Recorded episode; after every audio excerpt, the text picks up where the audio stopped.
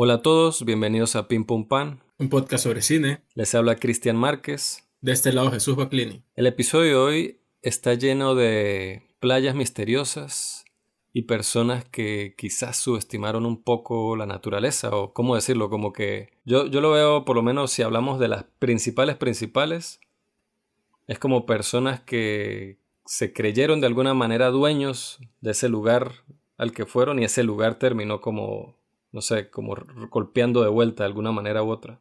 Subestimaron lo que conocían de la naturaleza. Exacto. Entonces, en el intermedio también hablaremos un poco de cosas, temas que se relacionan con estas dos películas, ya sean personas que se pierden, ya sean playas misteriosas, o ya sean eh, el tema de personas que que no envejecen de la manera normal, ¿no? Ya llegaremos a eso. Hablaremos de Picnic at Hanging Rock de 1975, dirigida por Peter Weir. Luego hablaremos un poco de lo que hemos visto en la semana y cerraremos hablando de la nueva película de M. Night Shyamalan, Old, que está actualmente en cines, aquí en España y creo que en muchas partes del mundo. Les recordamos seguirnos en nuestras redes, en Twitter como P en Instagram como pimpumpam.podcast. Recuerden que estamos en todas las plataformas de podcast y que tenemos nuestro canal de YouTube en el cual subimos contenido que ya sale en el podcast y también contenido original que no encontrarán en ningún episodio. Y además recuerden también seguirnos en nuestros respectivos letterbox.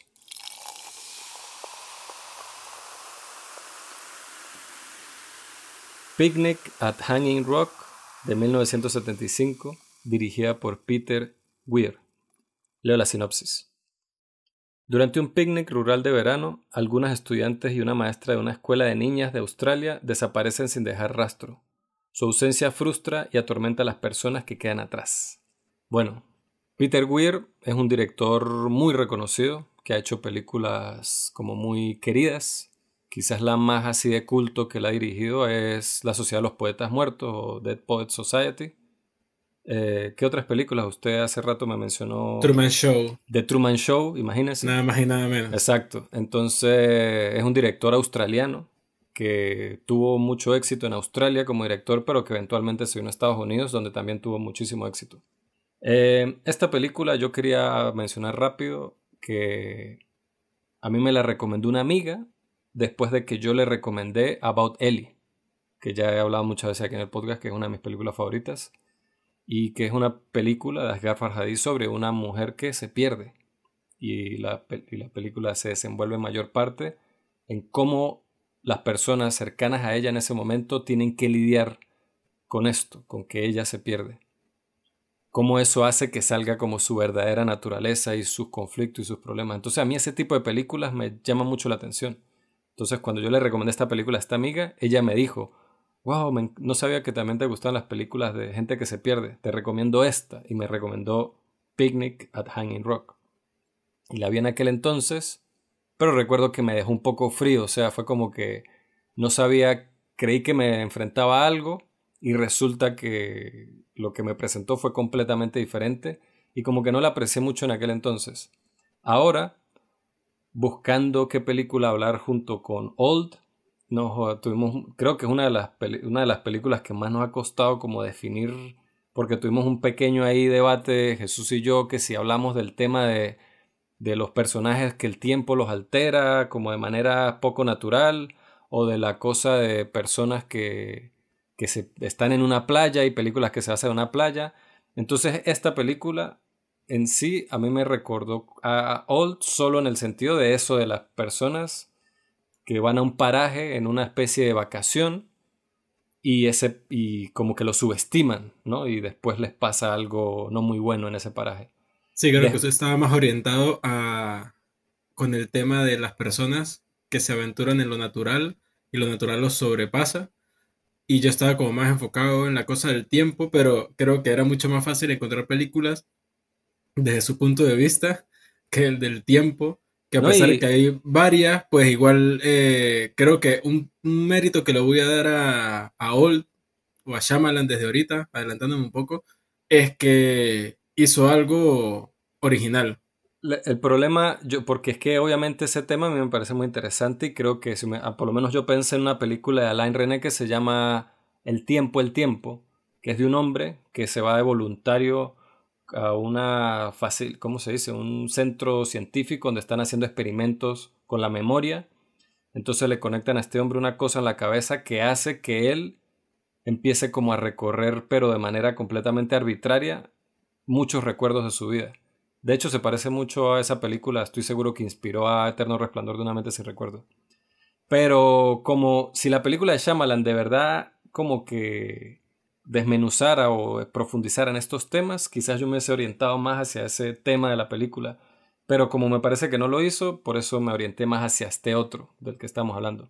También resultó que después de que le comenté eso a Jesús sobre esta película, estaba leyendo en internet sobre Old y cosas del director y esto, y resulta que Shyamalan dijo que sus principales referencias para hacer Old cinematográfica fueron Picnic at Hanging Rock y Walkabout, que es una película de eh, también filmada en Australia, una película australiana, también de los 70, dirigida por Nicholas Rogue que es el director de Don't Look Now, de la que hablamos en octubre del año pasado, que fue un muy buen podcast ese.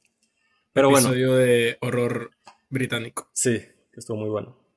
Pero bueno, esa era como la introducción como para que entendieran por qué fue esta la película que terminamos escogiendo para discutir. Ahora, esta segunda vez que la vi, este, que de hecho la vi hoy mismo, o sea, la vi hace unas horas, ya sabiendo a qué me enfrentaba, me pareció una película primero que todo, bellísima. O sea, desde un punto de vista así como... No sé si usar la palabra lírico, suena como pretencioso, así como más...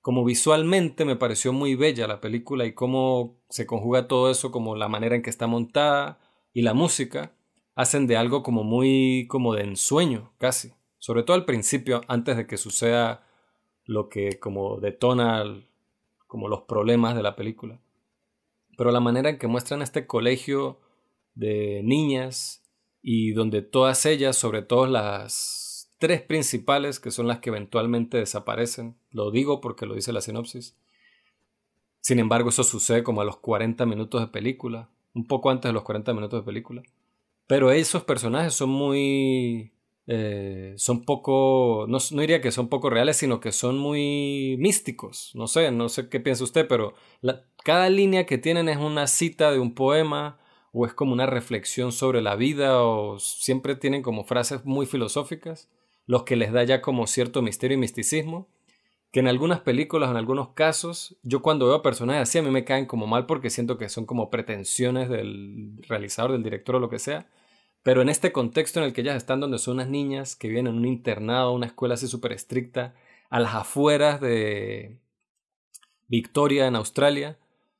Entonces, también cuando hablé, hablé de Adiós a los niños, la película de Louis Mel, que son estos niños que están todo el tiempo encerrados y las enseñanzas que le dan son filosofía, ballet, poesía, y solo están ellas y sus profesoras, y eso es todo de lo que hablan y en lo que piensan, y, y ese es su mundo. O sea, entonces en su mundo, a unas adolescentes de esa edad, como que en esta película yo me creo mucho que, sean así, con esa personalidad que tiene, por mística y misteriosa que sea. Entonces al principio a mí me gusta mucho eso, como cómo muestra la escuela a las niñas y después cuando llegan a Hanging Rock, que es como una roca gigante, como una especie de, de qué es, no sé, estructura natural, es una, eso está bien dicho, pero es una gran estructura rocosa que, cómo ellas lo ven y cómo ellas aprecian esa naturaleza. Hace mucho fundidos la película, mucha cosa de que ellas están viendo hacia alrededor y funde como lo que ellas están viendo con la imagen de ellas viéndolo. Este, también se nota, ahí ves como la película es basada en una novela, hay momentos donde no es que se note literario, sino al saber que es basada en una novela, yo me imagino la parte en la novela donde a un personaje le preguntan algo y en la novela tenemos mucho la herramienta de la metáfora, de cómo se lo imagina y como la parte de el elipsis temporal que hay con el, como con la mente y con lo que piensan los personajes. Entonces, como la película hace eso, pero usando los recursos del cine, me parece que es bellísimo. Entonces, a ver, más allá de eso, pues nada, la película tiene una atmósfera así súper misteriosa, súper inquietante, y lo deja uno como pensando mucho, pero nada, voy a decir hasta ahí esto para después seguir discutiendo los dos. Dígame usted qué le pareció. Nada más empezar la película, la primera frase o cita que aparece, lo primero que leemos u oímos es una frase de Edgar Allan Poe que dice, todo lo que vemos o parecemos es solo un sueño dentro de un sueño. Y al terminar de ver la película, que estaba como indagando cosas porque la película me dejó bastante trastocado, como hablé en el episodio anterior que me dejó un poco Ghost Dog de Jim Jarmusch, esta también fue una obra que me deja mucho pensando, mucho eh, sintiendo que por mucho cine que ya haya visto, sigo encontrándome películas que me cambian la percepción que tengo sobre, sobre este arte, pues sobre esta forma de contar historias.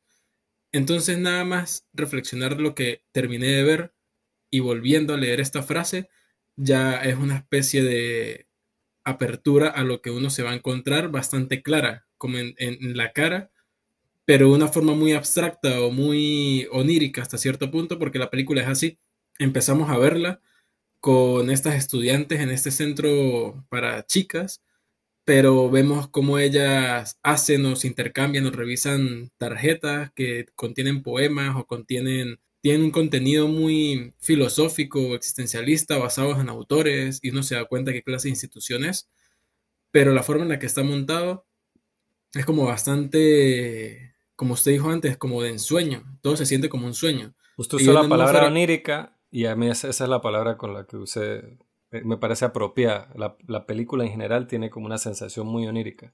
Sí, porque al final uno eh, es que es muy difícil de explicar cómo Peter Weir logró generar unas sensaciones, o sea, una actividad sensorial tan enorme con esta cinta, porque obviamente hay un misterio. Estas chicas en determinado punto de la película se pierden, o sea, desaparecen y todo eh, eh, el ambiente se torna en esa búsqueda.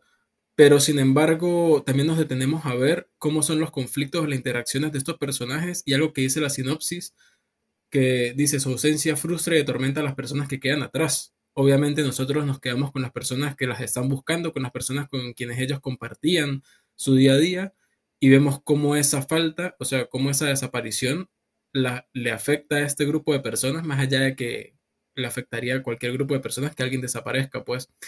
Entonces, ¿cómo se conjuga lo que queda atrás más el si aún hay posibilidad de encontrarlas vivas, el hecho de que están perdidas en un lugar eh, natural y que hasta cierto punto la forma en cómo Peter Weir lo muestra es tan, tan misterioso cuando ellas están explorando antes de que desaparezcan toda esta eh, estructura rocosa, volcánica, dice una de las profesoras que también desaparece junto a ellas, cuando están yendo al lugar, uno siente como si hubiese una presencia más. O sea, como si lo natural estuviese allí presente como un personaje más que las observa o que las acecha o que está ahí latente a punto de hacer algo. Y que, exacto, y que se siente como un laberinto. O sea, usted nunca tiene una sensación de de sé dónde estoy cada vez que un personaje se mete entre esas rocas. Siempre, sobre todo al principio cuando las niñas se van a explorar, es muy, o sea, es como que todo se ve igual, pero al mismo tiempo diferente, y usted ve que se siguen metiendo y metiendo y metiendo, y usted ve que ellas están cansadas y ya tienen el pelo así como fuera de lugar.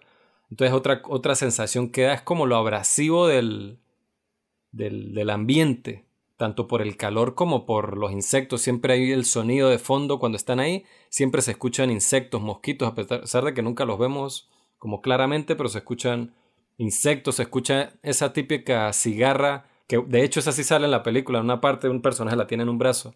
Ese que, suena mucho en los animes cuando van a la escuela. El... No sé cómo se llama. Todo lo, todo lo, que todo lo que suena en Evangelion, cuando están en el exterior, siempre es eso. Eso, eso, eso, eso. Siempre. siempre lo relaciono mucho con, con high school. high schools en los animes suena mucho la cosa de la cigarrita y de repente el, el reloj tun, tan, tan. Pero bueno, siga, siga usted diciendo lo que, lo que decía de la.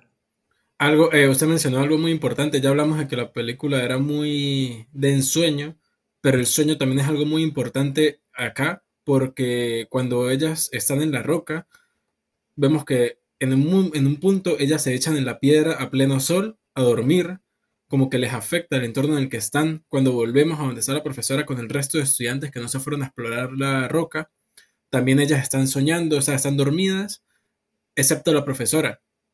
Que bueno, ya hablaremos un poco más adelante de ella, pero el sueño, más adelante hay un personaje que escribe un sueño ya cercanos al final de la película, que conecta dos puntos de la historia que no son la trama principal, pero que genera más eh, misterio y más preguntas que respuestas en acá, porque es que me parece asombroso, quiero leer el libro, pero basándonos solamente en la película, la cantidad de hilos que va soltando, que generan como una angustia, como una ansiedad de querer saber más, que, que, y son hilos sueltos, o sea, son hilos que no nos van a decir nada más allá, que simplemente nosotros al terminar de ver la película estar reflexionando de qué coño, pero por qué me siento así. Yo la terminé de ver anoche es una película en la que la mayor parte de lo que sucede es de día. Me recordó bastante a Midsommar, un terror de día. Yo no diría que esa película es de terror, pero ciertamente es tan atmosférica y es tan sensorial que yo terminé de verla y estaba en plena oscuridad y sentía como una angustia de mi entorno, aparte de que no estaba en un entorno natural,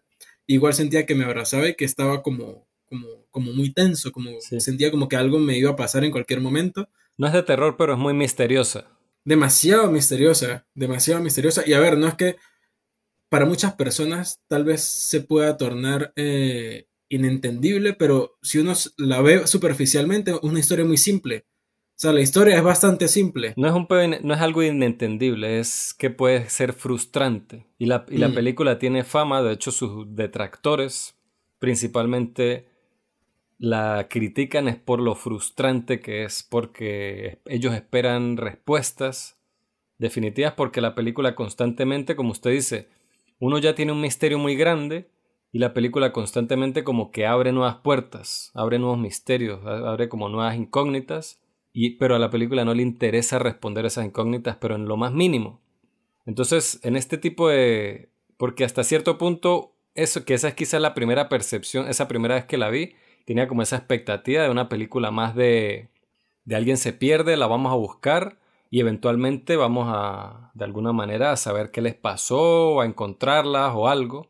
Entonces creí que la historia era como que ya hemos visto muchas películas policíacas o de género que son así, pero la película no tiene esa estructura. Cuando ellas se pierden, no se trata de la investigación de ver cómo las buscan a ellas, sino es la vida de cada uno, que hay personajes que se preocupan por buscarlas, es una cosa, pero como que esa estructura de que, no, ese es el punto de que la película agarra ese hilo seguido, no es así, o sea, es difícil de describir, pero es, como más o menos la sinopsis me parece que lo describe bien, lo de que es ver cómo las vidas de estas personas alrededor se ven afectadas por esto. Que incluso llega al punto de que, sin hacer spoilers, pero ah, toca el punto de la culpa del sobreviviente. Porque lo frustrante que es que que haya una persona que, vuelva o que sobreviva o que encuentren o lo que sea, pero después que, eso se supone que debería ser algo bueno, pero termina también siendo algo casi que más frustrante porque uno esperaría que esta persona tiene respuestas o tiene información, pero cuando no tiene nada, es como que uno, hasta uno como espectador le termina agarrando un poco de, no rabia, pero es frustrante para uno. Entonces, al uno ver que los personajes de la película también se frustran con ese tipo de situaciones, uno se, uno se da cuenta de, que uno estaba sintiendo eso y se siente culpable. No sé, es muy. Me parece que la película hace muy buen trabajo en, ponerlo a uno en situaciones como reales, humanas, de, cómo eh, se, eh, se sentiría uno en una situación así. También que retrata personajes como el de la. El de la directora, ¿cómo se llama? Este, Appleyard. Appleyard. Miss Appleyard, que que es una persona que lo único que le interesa, o sea, es completamente interesada en sí misma.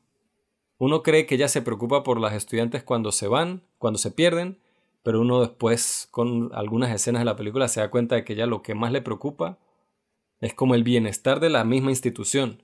Entonces ella no ve que como se pierden tres muchachas, otros padres de otras muchachas le dicen que ella no va, que ya no van a mandar a sus hijas en el próximo año a la escuela. Entonces en su cabeza para ella no se perdieron tres, sino se perdieron seis. Y eso es lo que importa. No, le importa que estén sufriendo, que estén con hambre, que estén perdidas, que las hayan matado, que les haya pasado lo que sea, sino simplemente que son tres matrículas menos para la escuela. Entonces, eh, esa visión también es dura sobre todo cuando ella es como la figura de mayor autoridad ahí y ella expresa esto casi que así de manera abierta, pero los demás personajes se tienen que quedar callados y no pueden decir nada. Sí, eso, es parte de, a ver, la historia de ella también es parte de esos hilos que quedan sueltos porque nos damos cuenta por escenas súper cortas y breves que ella es viuda, que sufre por el recuerdo de estas personas que antes estaban en su vida y ya no.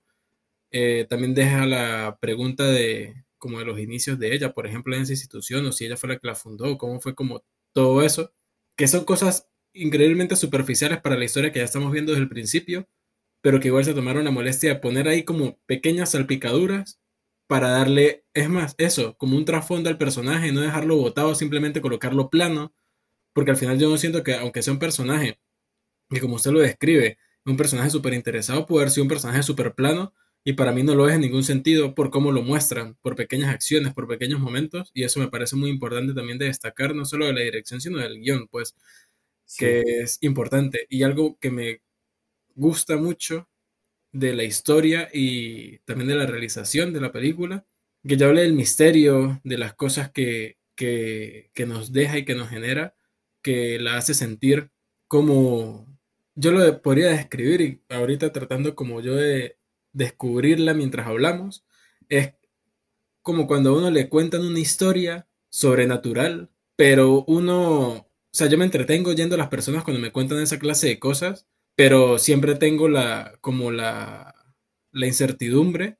No es la incertidumbre, ¿cómo es esta palabra? Cuando uno no se cree algo del todo. O sea, eh, incrédulo. Usted siempre es algo incrédulo o algo, ¿cómo se dice? Este, no supersticioso. Sí, a ver, mi mente, mi mente fantasea con esa historia, pero al final no me la termino creyendo.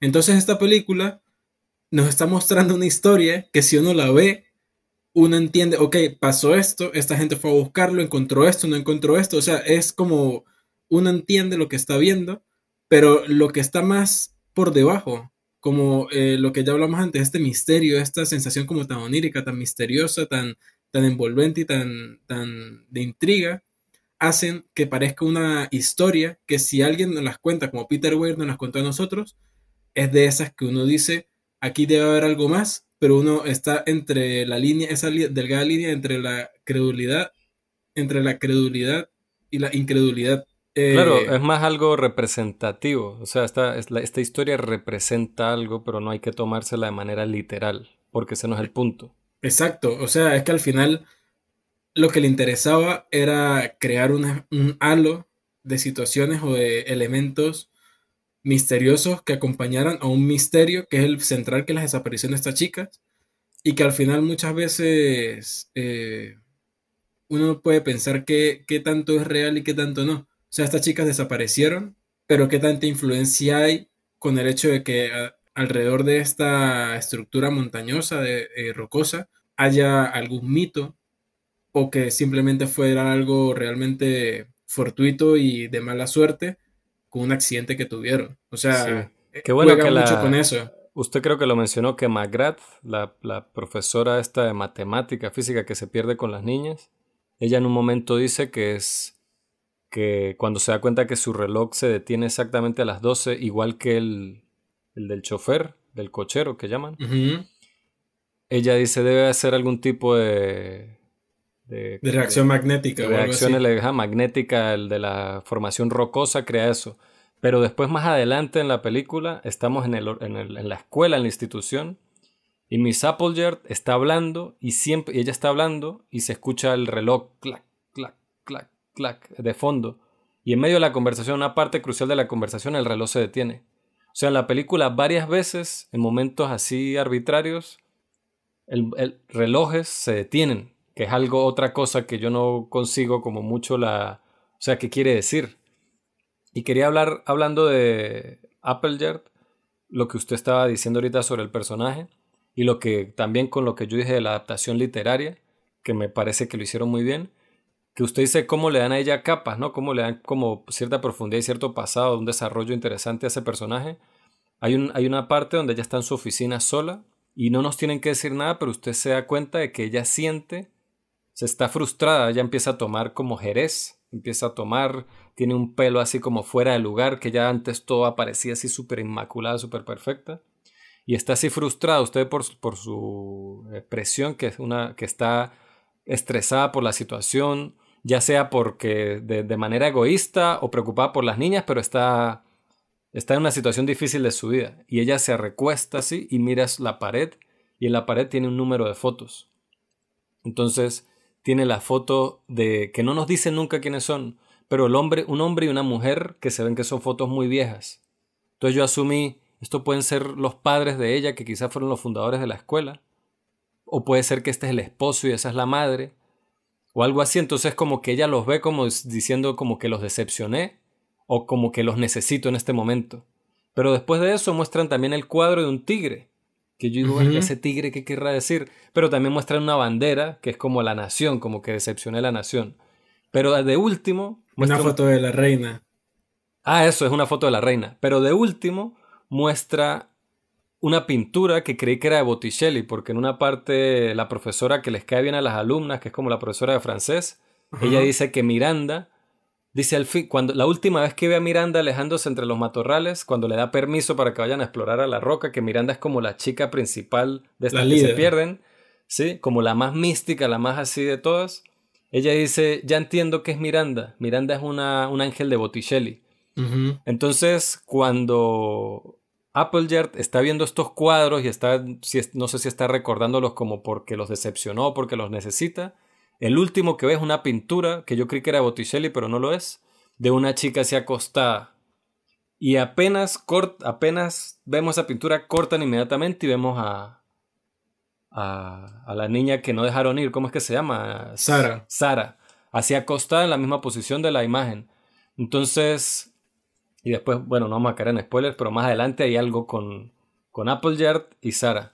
Hay como pero Sara, Sara es un personaje muy interesante porque nunca nos los dicen en la película, pero uno sabe que ella, al igual que todas las chicas que pueden estar en la película, que están en una edad de como de su despertar sexual y de descubrirse a sí mismas, pero ella es un reflejo de todas ellas en cómo ve a Miranda.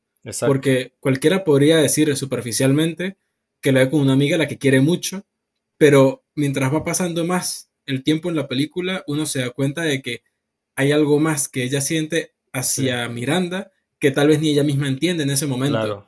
Pero es, que es una exploración tan, tan profunda, pero tan desde arriba, que para mí es, majestuoso cómo lo hace Peter Weir de tocar todas estas historias de esa forma. Es que a mí me parece maestro la forma en cómo de verdad construyó toda esta historia y cómo, cómo elevó un misterio a más allá del misterio en sí. A mí me encanta como la potencia visual que tiene la película que es algo que a mí la primera vez que la vi más bien no me gustó el estilo visual y esta segunda vez que la vi me pareció espectacular. Es mágico. Porque, se nota, es como digo, es un tipo que leyó la novela y él confió en la audiencia cuando hizo la película. No trató de ponerle una hoja en off a todo o hacer que con diálogo explicaran las cosas, sino, de hecho, por eso quizás incluso hasta algunos podrían decir que se pasó de sugestivo porque todas estas cosas que hemos discutido, lo que yo digo a los cuadros y tal, es algo que yo asumo, pero no hay certeza de nada aquí. O sea, cada, cada quien puede tener una interpretación completamente distinta de cada una de estas cosas. Creo que todo lo que hemos hablado es así. Exacto. Entonces, a mí quizás, que bueno, es que no sé si decir que es una crítica o algo, pero a mí me parece que la película, solo hablando de la película, abre como puertas muy interesantes, sobre todo como esto que usted dice, ¿no? Sobre la sexualidad, sobre el deseo, sobre como el lugar de cada quien en el mundo, porque constantemente también hay como diálogos sobre, sobre lo insignificante que es la gente sin saber que no tienen nada que hacer en el mundo o que quizás tengan que hacer algo, pero es un, es un destino que hasta ellos mismos desconocen. La, la muchacha gordita que las acompaña en una parte se ve cuando están en, junto a la roca, ve a unas personas hacia lo lejos también en un picnic y dice, aparte de esas personas, nosotros podríamos ser las únicas personas de todo el mundo.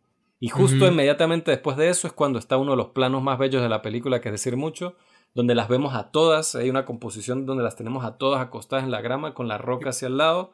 Y es un puto cuadro esa mierda. Es un cuadro, es una, exacto, es un fucking cuadro de pintura así arrechísimo. Y con la música, que la música tiene también le da como este misticismo, le agrega por el hecho de que es como mucho eh, mucha flauta de pan con órganos. eso, entonces es, es, perfecto para agregarle más como a este elemento que casi fantástico, místico que tiene la película.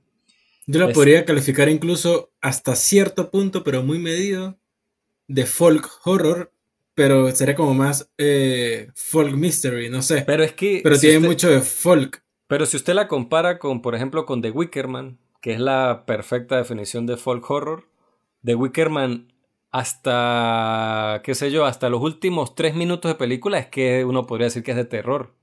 Pero todo el mm. resto de la película es algo así también como muy enigmático. Claro, es como más obvio que este tipo se está metiendo en, en algo así muy raro, como en un culto y tal. Pero esa película no es una película de frente de terror, nunca. Eh, no. De Wickerman. Bueno, Entonces, Look Now tampoco. Y creo que muchas de las de horror que hemos hablado en este podcast no son de horror directamente. No, bueno, pero por lo menos hablamos de Cure. Y Cure es una película que a pesar de que no es tradicionalmente horror, tiene, el, tiene imágenes muy violentas y la atmósfera es muy oscura. Pero de Wickerman y esta película, incluso Don Look Now, son como películas de viaje o Midsommar. Son películas que sienten como que mire qué bonito el paisaje, como, como algunas de las que vamos a hablar más adelante, donde son casi que películas turísticas, superficialmente, pero como la música, el montaje y cómo está todo construido hace que se sientan es como algo muy inquietante. A mí me parece que la forma en cómo construye, así como para cerrar, porque bueno, creo que podríamos durar tres horas hablando de esta película nada yo, más. Yo todavía siento que le estoy dando la vuelta a qué quiero decir con lo que pienso de esta película y no llego. Es que es difícil, es difícil de definir, pero bueno, aquí estamos haciendo el esfuerzo. La forma en cómo genera más y más y más angustia y misterio, por ejemplo, cuando le preguntan a este personaje, la chica, que a la gordita, que ella es una de las que va a explorar la roca, pero en un momento determinado ella regresa sea, ella no sigue con las demás, sino que ella regresa como asustada, como una especie de shock, que también eso es parte del misterio, del por qué ella de repente siente esa angustia y de salir a correr y de gritar. Exacto, que cuando ella sintió eso fue justamente cuando vemos a estas otras tres muchachas casi que en un trance, caminando, adentrándose más hacia la roca. Y, y cuando uno ve a otras personas adentrándose a la roca, muchas veces las vemos también como lidiando con algo. Sí. Entonces, cuando nada más voy a dar este ejemplo, cuando esta chica está bajando corriendo, lo sabemos más adelante en la película cuando ella se lo cuenta a, a su profesora y la profesora al policía, es que ella, cuando está bajando corriendo, ve a esta profesora que también desaparece, subiendo, corriendo hacia la roca y que le falta como una parte de su vestido. O sea, la falda, porque ellas en aquel entonces que una mujer se viera solo con los pantalones era como que fuese en ropa interior. Ellas llevan como un pantalón y encima llevan como una falda así grande. Entonces ella dice que la ve corriendo sin la falda, solo con el pantalón, lo que quiere decir que iba como con prisa, como que se quitó lo que le estorbaba y iba subiendo así como... Eso es lo que uno puede deducir, pero la cosa es esa, que cada quien puede pensar lo que quiera de esta película porque es que al final deja más eh, cosas sueltas que cosas engranadas. Y eh, eh, eso me parece increíble porque nada más el hecho de que esta chica en un momento de la película en cinco segundos dijera esa frase, a mí me generó un horror. O sea, no solamente estas tres chicas se perdieron y ella bajó corriendo, sino que en ese momento la profesora, que también se perdió, iba subiendo. O sea, a mí eso me generó una angustia tan increíble, nada más ese pequeño detalle, no, y que a mí me parece increíble. El hecho de que, de que cuando ellas llegan en la noche al fin, la, la, directora Appleyard pregunta, ¿y dónde está McGraw? McGraw? Y ella dice, no, se perdió con las chicas. Y uno en la cabeza, yo empecé a hacer cuentas, pero ya las chamas andaban solas. ¿Cómo así que se perdió? La última vez que la vimos a ella fue leyendo el libro este de trigonometría. Y más adelante, y, nos, y más adelante es cuando esta, la gordita describe cómo la vio y exactamente crea como esa sensación de mierda, o sea, pero ¿cómo así? ¿Qué pasó? O sea, le crea uno más intriga y, y el hecho de la, la, decisión, tanto de la novela, supongo que es así, como del, de la película, de no mostrar eso sino de mostrar... La, última vez que nos mostraron a Magrat, ella estaba leyendo un libro y mira así como hacia arriba y eso es todo. Y uno, no, y uno dura un tiempo de la película pensando que eso fue lo último que ella hizo. Y cuando uno... O sea, es lo que usted dice, esas decisiones tan...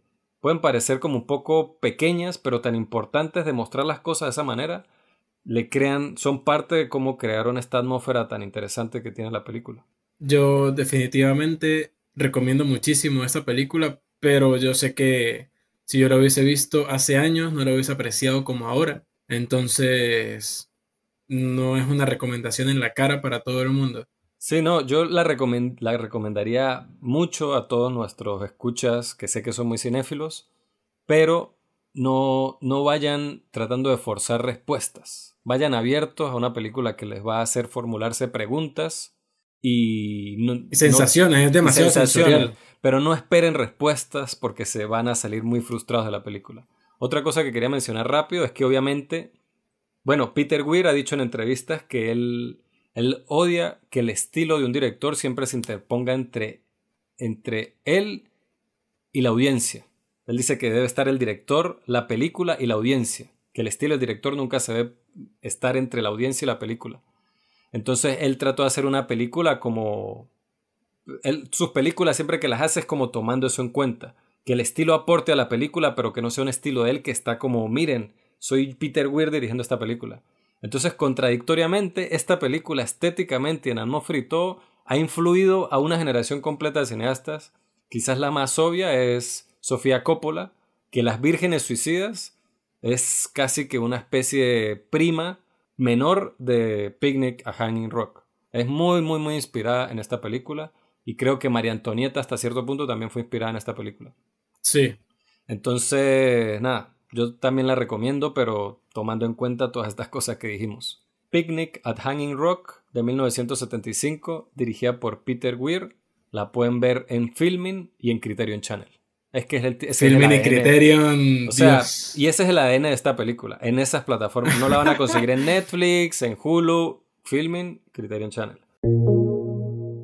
Ahora hablaremos un poco de lo que hemos visto en la semana. Empezaré yo para mantener aquí la onda de chicas que se pierden misteriosamente. Voy a hablar de esta serie nueva de HBO, Mayor of Easttown, del 2021, creada por Brad Inglesby y dirigida en su totalidad, es decir, cada capítulo fue dirigido por Craig Sobel. Leo la sinopsis. Una detective de una pequeña ciudad de Pensilvania investiga un asesinato local mientras intenta evitar que su vida se desmorone. Craig Sobel, el director de todos los capítulos, que son, si no me equivoco, siete capítulos, es el director de, de una película que yo vi hace mucho tiempo que se llama Compliance, que me gustó.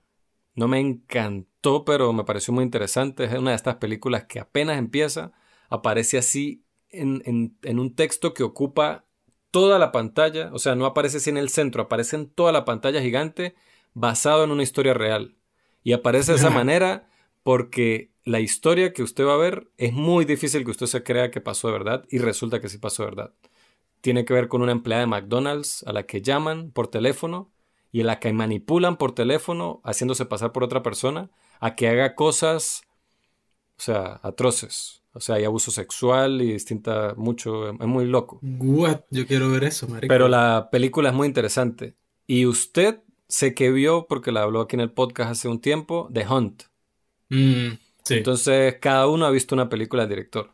Que es lo mismo, me pareció interesante, pero no me. Creo que al final no me gustó, pero sé que tenía cosas interesantes, pero también cosas muy forzadas. Igual la televisión, como dicen, es el medio de los escritores, el teatro es el medio de los actores y el cine es el medio de los directores.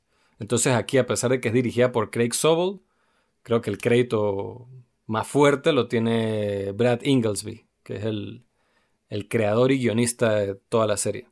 Protagonizada por crack entre cracks, la reina de reinas, Kate Winslet. Y lo digo aquí con mucha seguridad, soy fan de Kate Winslet, creo que es una de las mejores actrices vivas. Y creo que este es su mejor papel que yo he visto. Nos ponemos de pie por ella. O sea, nos ponemos de pie, aplaudimos una monstrua. Y ella también es productora ejecutiva de la serie. A ver, esta serie es la típica serie del pueblito estadounidense donde sucede un crimen y viene una reportera o una policía o una detective o una policía retirada o lo que sea. Muchas veces mujeres, también antes eran hombres, ahora generalmente casi siempre son mujeres. Esa historia ya la hemos visto muchas veces, ese paisaje de los suburbios estadounidenses y donde están como los personajes arquetípicos de ese lugar. Entonces, de a principio yo la sentí convencional, pero eh, yo, yo tengo debilidad. Es otra de esas cosas por las que yo tengo debilidad. Yo puedo haber visto esa historia mil veces, pero me, entretiene, me gusta, me parece interesante cada vez que lo hacen diferente. El problema es cuando uno se da cuenta, se mete en una serie de 10 episodios, 3 episodios, y se da cuenta de que no están haciendo nada interesante, pero ya estoy a la mitad de la serie y tengo que terminarla, como me pasó con Broadchurch, que es una serie inglesa. Es una serie inglesa protagonizada por Olivia Colman y creo que se llama David Tennant, el, que hace, él es uno de los Doctor Who's.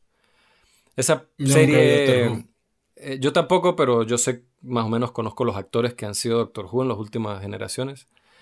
Pero bueno, eh, esa peli, esa serie es muy bien actuada y tal, pero a mí se me hizo un poco aburrida. Después de un tiempo, de hecho creo que ni siquiera la terminé.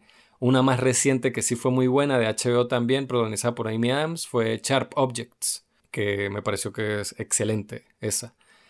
Entonces ahora esta de HBO con Kate Winslet empieza así, ¿no? Como convencional y esto, pero me di cuenta de que el enfoque que tiene esta serie, lo que me pareció más interesante desde el principio, es que se centra muchísimo en el personaje de Kate Winslet. O sea, ella es nuestra protagonista, pero, o sea, el, enfoque que tenemos hacia ella es súper, súper profundo y también ayuda muchísimo que Kate Winslet, como digo, es probablemente su mejor actuación. Que es decir, muchísimo. Esta mujer ha ganado el Oscar dos veces. Entonces, ella es una policía que vive en un pueblo muy pequeño de Pensilvania, donde todos se conocen. Todos se conocen desde que ella es niña en la escuela. Ellas le dicen The Hawk, como el halcón, porque en, en bachillerato, en un juego muy importante de bachillerato de básquetbol, hizo una cesta que todos los del pueblo, ella ya tiene casi 50 años y todavía se acuerdan y le dicen The Hawk por eso. Entonces, quiero, lo, lo, digo para que entiendan lo cercano que es el pueblo con ella. Ella es la, la policía, la detective principal del pueblo, pero la relación que tienen todos con ella es muy cercana. Pero usted, cuando empezamos la serie, la vemos a ella todo el tiempo sin maquillaje, despelucada, vestida así como a lo demacrada, así como a lo, lo, primero que se puso, lo más cómodo, lo más práctico, comiendo, tiene que si un, un, pan así con queso y agarra como un spray de esos de batir así en botella, como que viene como crema chantilly, pero de queso fundido, y se lo pone encima y se lo mete hacia la boca. O sea, es una mujer que glamour es algo que está como muy lejos de sus prioridades. Ella está como tratando de sobrevivir el día a día, pero es una muy buena detective, como suelen ser en estos casos, ¿no? Nuestro protagonista suelen ser buenos detectives.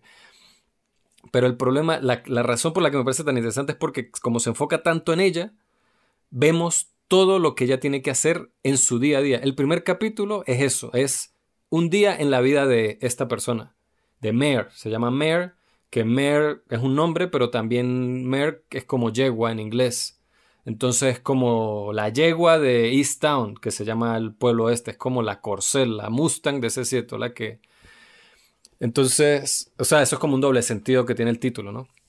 Pero entonces, usted ve que el pueblo todo el tiempo es como muy mal agradecido. A uno le da rabia porque todos ellos sienten que, que, que, la policía no hace nada, que no ayudan. Cuando empieza la película, la, cuando empieza la serie, sabemos que un año antes de los hechos de la serie Hubo una chica que desapareció y nunca consiguieron y constantemente cuando la policía habla entre ellos, ellos están claros de que nunca va a aparecer, de que ya hicieron de todo, pero siguen haciendo protestas y la madre de la niña sale con carteles y se para frente a la jefatura y salen las noticias diciendo que a la policía le quedó grande el caso, que no fueron capaces, que no hicieron nada. Y uno sabe como espectador, porque uno ve todo lo que ha hecho Mer, que sí han hecho todo lo que se pudo, pero simplemente es lo que yo he dicho, eso no es algo matemático, no es que 2 más 2 yo voy a trabajar 8, horas al día, 5 días a la semana y dentro de 3 meses va a aparecer la niña. O sea, no es así. Hay veces que, que tienen la suerte, que no, hay veces que es algo tan random, tan arbitrario. Es difícil, es una, es una ciencia incierta, pero siempre para el público y sobre todo para los familiares es muchísimo más fácil conseguir un culpable al que señalar. Como todo. Es más fácil señalar a alguien. Es, más fácil lidiar con la pérdida, con la todo, si usted tiene a alguien a quien señalar y alguien a quien culpar. Entonces, en este caso, a la que culpan es a que uno, como está en los zapatos de ella todo el tiempo, uno ve todo lo que ella tiene que hacer en su día a día y, el buen trabajo que hace y lo, y lo, como decirlo, como lo sensible que es con cada una de las personas que trata, porque son personas que no son solo un extraño en la calle al que le robaron algo, sino es una persona que ya conoce de toda su vida, un vecino. Entonces, a pesar de eso, es constantemente la critican, que tiene que venir, es tanto que ella es detective, o sea, ella se tiene que encargar de asesinatos, temas de drogas, cosas así, y una viejita la llama para decirle que había un mapache frente en el jardín. Y ella cuando llega a la casa la viejita le dice, llame a la policía, no me llame a mí, aquí le voy a dejar el número de la policía. O sea, llame a la jefatura y ellos van a enviar un oficial que va a venir y la va a ayudar. Mi trabajo no es este, pero ella igual llega y la ayuda. O sea, esa es la relación que ella tiene. Entonces, ese es como el principio. El primer capítulo de la serie es como darnos a entender esto y yo quiero que los que están escuchando entiendan muy bien que se trata de, de ese rol de Mare. Pero al terminar el primer episodio sucede algo, hay una tragedia, una gran tragedia en el pueblo que hace que todo esto que ya mencioné es como la cereza del pastel, es como que coño la. Entonces Mer de paso está divorciada, el, ex esposo vive enfrente de la casa de ella y está va a tener pronto una, la, fiesta de, de compromiso con su nueva esposa. La hija tiene una relación conflictiva con ella, su mamá tiene una relación conflictiva con ella. O sea, tiene una vida súper difícil la pobre Mer, entonces cuando nos enteramos de que esto pasa, sabemos que la que se va a tener que encargar de eso y llevarse toda la mierda que viene con eso encima, va a ser ella también, además de que todavía tiene acumulado lo de la chica que se perdió hace un año. Entonces como que uno, uy, uno se siente tanto por ella, es como que, fuck, Mer, por Dios, pero ella es otro día, es su trabajo y tiene que hacerlo. Durante la serie ella toma decisiones a veces por el estrés, como que no muy sensatas, ella, ella también tiene un, tiene un nieto de un hijo que falleció. What? Y el nieto, la madre quiere la custodia del nieto, entonces ella también está en esa lucha, ese litigio. O sea, men, o sea, cada problema, pobrecita. Pero usted ve que por, lo, por eso mismo y por llevar una vida así, usted ve que ella no lleva esa vida de hace unos meses, ella lleva años así. Entonces ella es muy dura, o sea, su manera, su trato y su manera de aproximarse a la gente es súper tosca y así súper directa, pero ella siempre tiene que hacer su trabajo y ella siempre lo hace. A la gente no le cae bien, que es mi hermano, que por qué lo vas a agarrar y ella, coño, es un adicto al crack que se metió en una casa a robarlo. Tengo, sí, pero lo conoce toda la vida, es mi hermano, soy tu amiga y, él, y ella, pero, o sea, entonces obviamente la odian a ella por hacer su trabajo, pero si ella quiere hacer bien su trabajo, entiende, o sea, no tiene las de ganar por ningún lado. Entonces la serie se desenvuelve de esa manera, men. Entonces cada vez que hay un éxito, cada vez que pasa algo así arrecho, como que descubren algo, tiene una pista y tal, siempre es muy agridulce. Siempre es como que, toño, porque usted ve que nunca es así como una victoria así, usted sabe, como muestran en las películas, como toda idealizada, sino siempre todo es así como una carga muy pesada en los hombros de Mer. Otra cosa es que el pueblo, cada uno de los personajes del pueblo, como en, en estas historias, siempre como que le dan cierto protagonismo en ciertas partes de la película. Está el, el, jefe de Mer de la policía, están los viejitos que son los vecinos que siempre la están llamando, está la amiga que tiene el hermano que es adicto a las drogas, está su mejor amiga que está casada con el carajo, que es el hermano del, del familiar del tipo que cuyo familiar sucedió esta tragedia, que es la que revuelve todo el mundo de Mer otra vez. Entonces está el hijo, o sea, están todos estos personajes y ninguno está de sobra.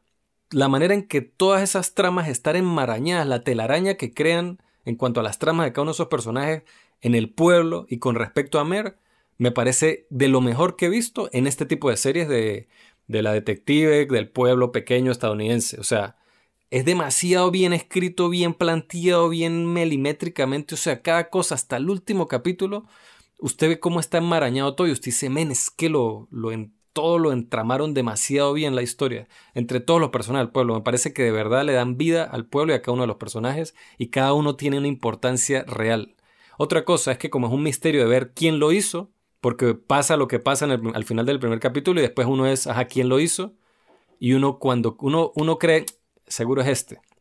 Y la misma serie le muestra a uno como que, seguro fue este.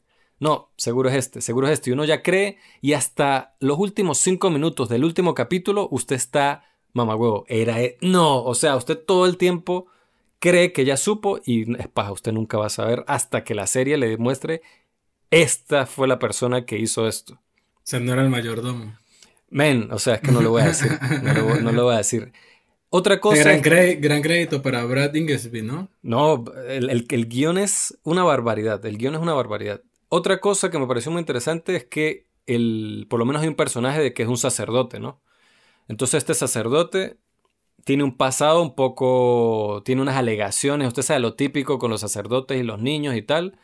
Entonces, obviamente él se vuelve como un sospechoso y tal, pero la manera en que exploran ese tema y como exploran el tema de que de que porque yo hice eso quiere decir que yo por siempre voy a ser perseguido y atormentado y ni siquiera lo hice, ni siquiera se sabe si lo hice, simplemente me tú, o sea, se como hubieron personas que expresaron eso con respecto a mí, ¿entiende?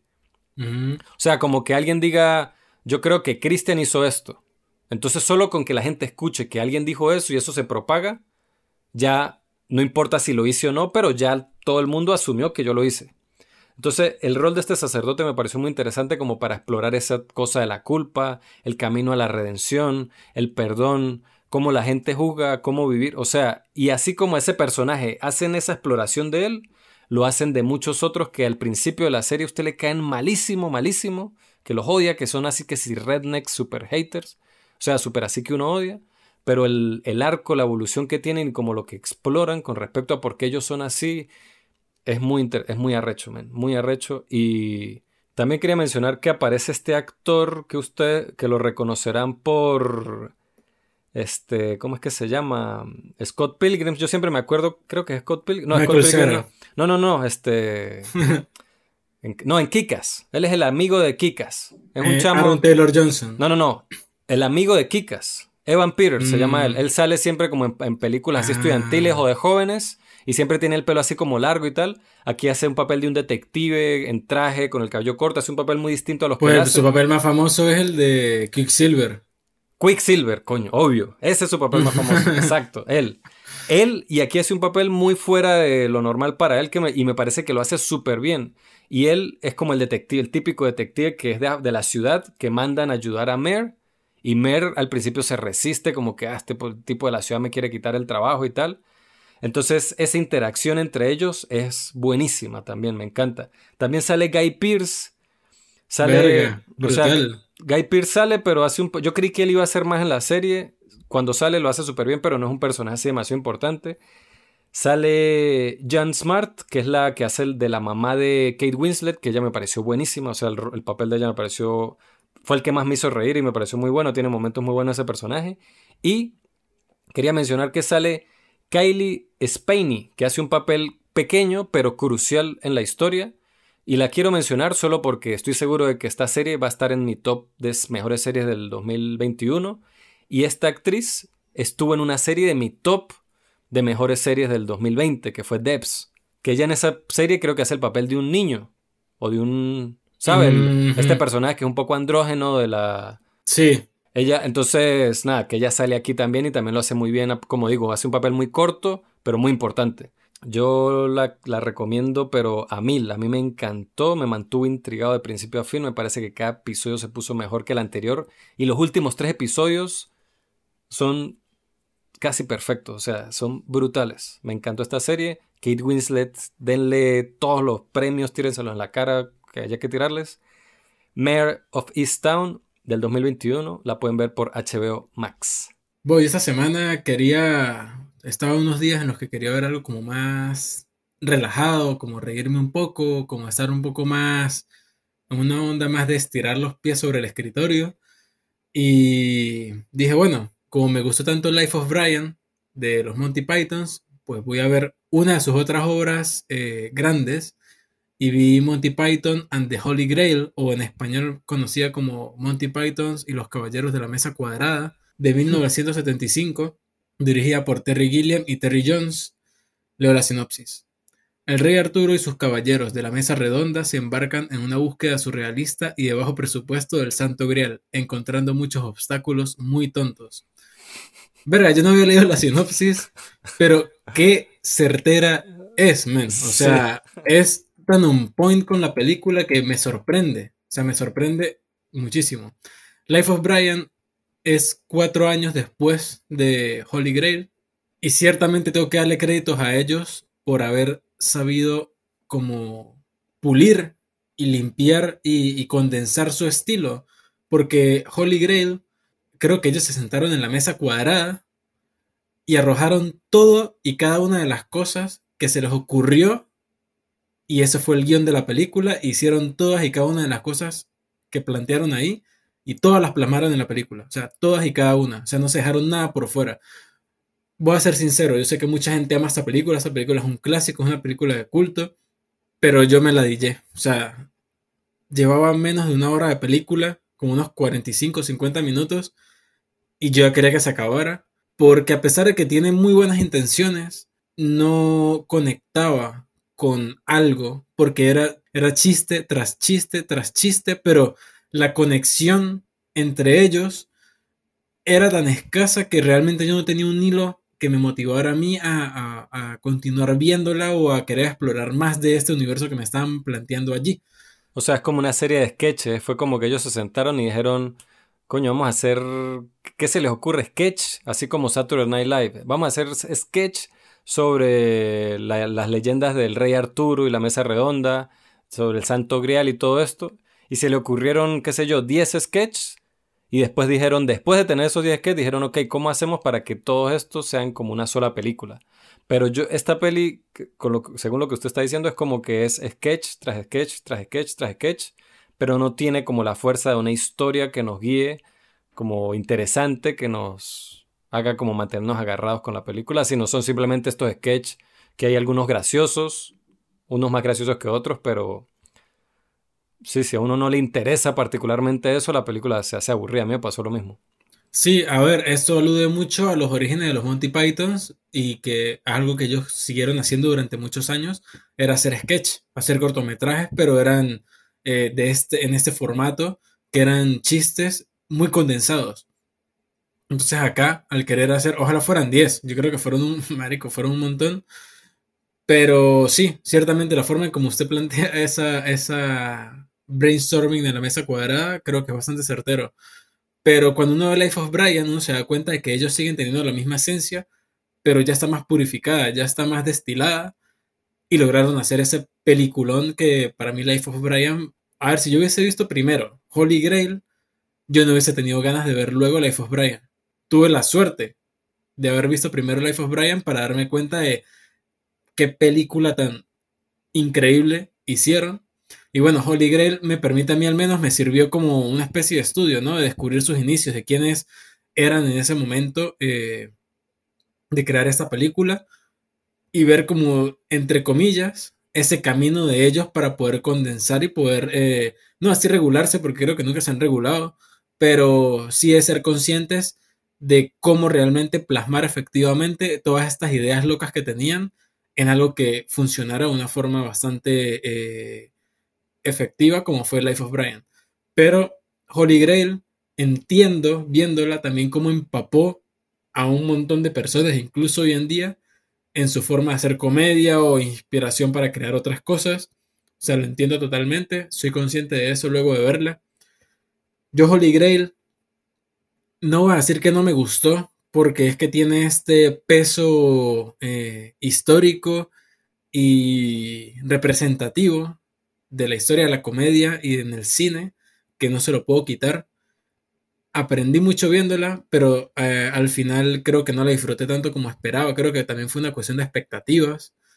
Entonces, es que al final no sé realmente si recomendarla o no, porque es difícil. Eh, es una película complicada en ese sentido. No sé qué piensa usted. No, yo creo que sí se puede recomendar porque yo conozco mucha gente que le gusta y conozco mucha gente que le gusta mucho que no son cinéfilos, de hecho. Y también creo que le puede gustar mucho a cinéfilos, sino que quiero decir que hay gente... no, o sea, porque es que hay gente que simplemente le, le da risa en los chistes, le da risa en los sketches y, puede, y, aguantan eso. Pero nosotros, que quizás vamos más como buscando algo más, a nosotros nos pueden mostrar dos, tres, hasta cinco sketches y, ah, ok, vamos bien, qué cómico. Pero después de una hora ya estamos viendo el reloj como que, ok, ya, ya si no me van a proponer algo nuevo, chao, estoy aburrido. Y eso es lo que me pasa con esta película. A mí me parece que a mí me aburre. muchísimo. Me, tiene momentos muy cómicos, a ver, o sea, yo siempre recuerdo el momento del conejo ese asesino. me da mucha risa. Pero como un todo, a mí se me hace como que... Incluso hay, hay cosas que reconozco que son cómicas, pero por como estoy fastidiado, aburrido, no me dan risa. Pero sé de personas que se mantienen de principio a fin riéndose con esta película. Y otra cosa es que sin esta película, como usted dijo, ¿no? No existiría Life of Brian. Esto fue como el, el, el, experimento. El, primer experimento que ellos hicieron con largometraje de este estilo. Y Life of Brian ya es, la, ya es el, no jodas, refinado, pero a la perfección ese estilo y nos dieron esa tremenda película, una de las mejores películas de comedia de todos los tiempos. Pero hay gente... Es así. Pero hay gente que considera que esta está al mismo nivel o incluso les gusta más que Life of Brian. Entonces... No, yo puedo entenderlos. Yo puedo entenderlos totalmente. Pero bueno, es cuestión también eso de gusto, de qué más conecta con cada quien, ¿no? Sí. Pero los Monty Pythons siempre, siempre, siempre, tal vez con una o con otra, con un sketch, con un corto, con lo que sea, puede lograr calar en alguien. Entonces, nada, yo la vi, no soy fan de esta, pero soy fan de los Monty Pythons. Al final he visto cortometrajes, he visto sketch de sketches de ellos y me han gustado bastante. Entonces, bueno, es gente que ha marcado la historia para bien. Monty Python and the Holy Grail o Monty Python y los Caballeros de la Mesa Cuadrada de 1975 la pueden ver en Netflix. Otra cosa que vi esta semana, otra vez volviendo un poco al tema de la gente que se pierde, eh, este tema, el choque entre la civilización y lo natural, el subestimar la naturaleza, eh, indagando un poco, Cristian y yo, viendo qué hablábamos para este episodio, me topé con esta película de Frank Capra, eh, director mítico de la época clásica de Hollywood. Esta película es de los años esta película es del 37 y me pareció bastante interesante. Lost Horizon de 1937, dirigida por Frank Capra, leo la sinopsis. Cuando el avión de un diplomático sabio se estrella en la nieve del Tíbet, él y los otros supervivientes son guiados a Shangri-La, donde luchan con la invitación para quedarse. Pues la sinopsis es bastante buena. Eh, ya nos adentra en lo que es la, la película. Empieza con el personaje principal que está intentando salvar a un montón de ciudadanos británicos de una guerra que recién acaba de empezar en China, pero resulta que el avión en el que se acaban de montar sufrió un secuestro y el piloto original fue suplantado por un eh, piloto asiático. Y ellos duran un buen rato de la película sin saber hacia dónde van. No saben hacia dónde los dirigen, no saben qué va a ser de ellos. Y eh, se supone que este diplomático de Gran Bretaña es como el líder del grupo y es el que trata de mantenerlos a todos como relajados o tranquilos, que no se preocupen pero el avión en determinado momento, cuando está sobrevolando eh, el Himalaya, sufre una avería y se estrella. Que me parece curioso porque eh, el, choque del avión, bueno, para la época y los efectos y tal, pues es entendible, pero no es tanto el cómo se ve, sino en lo realista de, de, la situación, porque se estrella, el avión no se despedaza, o sea, se mantiene entero y nadie sufre ni un rasguño en ese choque. Pero el piloto muere convenientemente. Pero lo que dicen, bueno, supongo que murió por un ataque al corazón, no sé, del susto del choque o algo, pero no por el choque. O sea, nada pasa por el choque, simplemente que ya no están volando. Pero bueno, realmente la película desde el principio es bastante atrapante. O sea, uno siente como mierda, ¿qué está pasando? La intriga, tal. O sea, es una película del 37 y la dirección es tan, tan certera, tan buena como la forma en cómo eh, graba las multitudes, como el conflicto en el que están estos personajes antes de despegar, o sea, me parece que es bastante atrapante desde el principio y luego todo este misterio de, bueno, cómo van a lidiar con el piloto que no es el piloto que ellos esperaban, que no saben hacia dónde van, o sea, maneja la intriga de una manera bastante interesante. Y cuando ellos se estrellan al final, están como en sus últimas, pues, o sea, ellos eh, están en el Himalaya, están sufriendo de frío, uno de ellos va a tomar la decisión de ir a buscar ayuda, aventurarse en las montañas a ver qué consigue, hasta que en ese mismo momento llega como una tribu, como un grupo de personas exploradores, y los encuentran y se los llevan a Shangri-La, Y es bastante curioso el por qué yo me encontré o me topé esta película para hablarla en este episodio que vamos a hablar de Old, o sea, qué clase de, comparativa podría haber.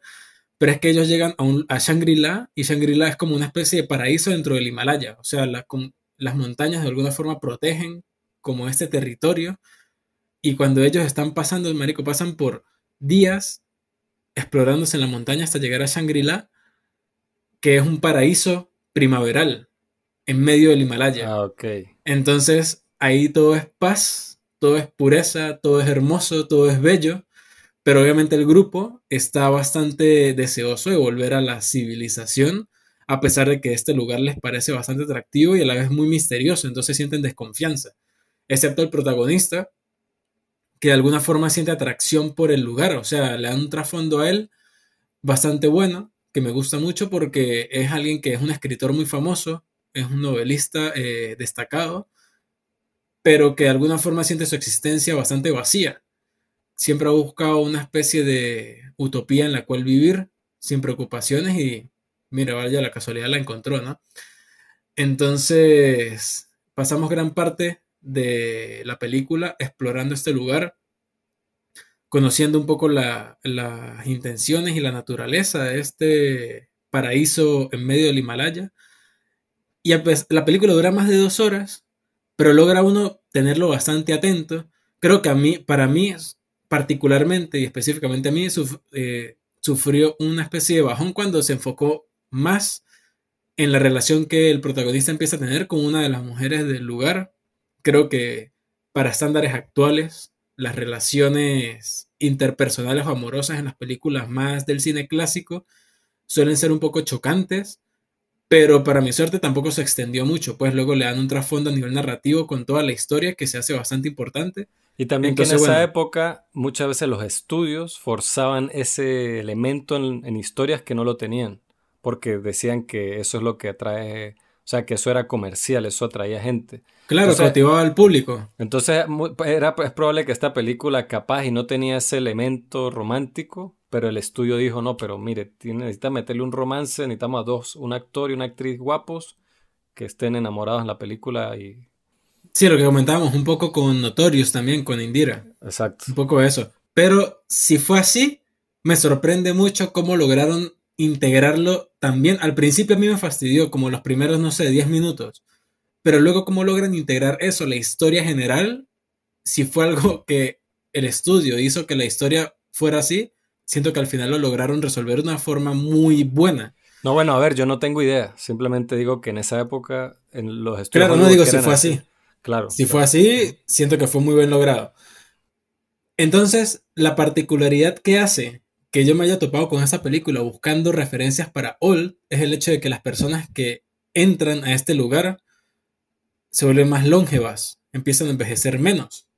Tiene algo que ver con el tiempo o la forma en cómo las personas empiezan a vivir su vida luego de que entran. Entonces, eh, sucede algo muy particular hacia el final que no lo voy a decir obviamente, pero tiene que ver con cuando las personas duran mucho tiempo ahí y salen de ese lugar. Entonces, hay un dilema bastante bueno en cuanto a qué tan importante es, o al menos lo que yo logro rescatar, ¿no? Del discurso narrativo de esta película, y es qué tan importante es lo que nos aporta la civilización de la que venimos a un paraíso utópico como este. Entonces vemos el contraste de muchos personajes, hay como seis personajes, que cada uno lo desarrolla de una forma bastante interesante y cómo nos vamos dando cuenta de cómo se van adaptando a este lugar y cómo se van dando cuenta de que allí se sienten como más libres y más tranquilos de lo que vivían antes en Inglaterra, por ejemplo, en el mundo occidental o en la civilización conocida en ese momento. Y como un personaje, que es el hermano del protagonista, todavía está lidiando con el hecho de que él quiere volver, de que él no se adapta y de que todo le parece muy extraño y de que él simplemente si pudiera bombardearía todo ese lugar. Entonces, esos conflictos y ese estudio como de los intereses personales me parece bastante atractivo en esta película, como repito, de 1937. Y ya había una crítica bastante fuerte al mundo civilizado, al mundo que conocemos nosotros. Y también esa visión de cómo se supone que es una utopía, pues cómo se supone que sería vivir en un paraíso. Pero a pesar de que tenga este discurso, también se hace muy entretenida. A mí me gustó bastante esta película, quedé bastante sorprendido, gratamente sorprendido, y voy a decir una curiosidad eh, bastante eh, divertida, y es que es una película de 1937, y durante los años la película le fueron quitando eh, minutos de, de metraje. Eso lo dice, todo eso aparece al inicio de la película. Hasta que llegó un momento en que le quitaron 25 minutos del total de la película. Y en 1973, si mal no recuerdo, en los 70, la empezaron a restaurar y buscaron durante, en todo el mundo si habían copias de la película, hasta que en algún momento encontraron la banda sonora original que duraba lo que duraba originalmente la película. Entonces lo que hicieron fue montar las, eh, los rollos de cinta que ya tenían, escalarlos, o sea, como contraponerlos con el rollo de banda sonora que habían encontrado y rellenar el eh, banda sonora dicen allí, pero se refieren creo que al audio completo de la película, no solo la música, sino también a diálogos. Porque creo que eh, los diálogos de la película están grabados sobre la filmación. Entonces, lograron recuperar casi todo excepto 7 minutos de metraje.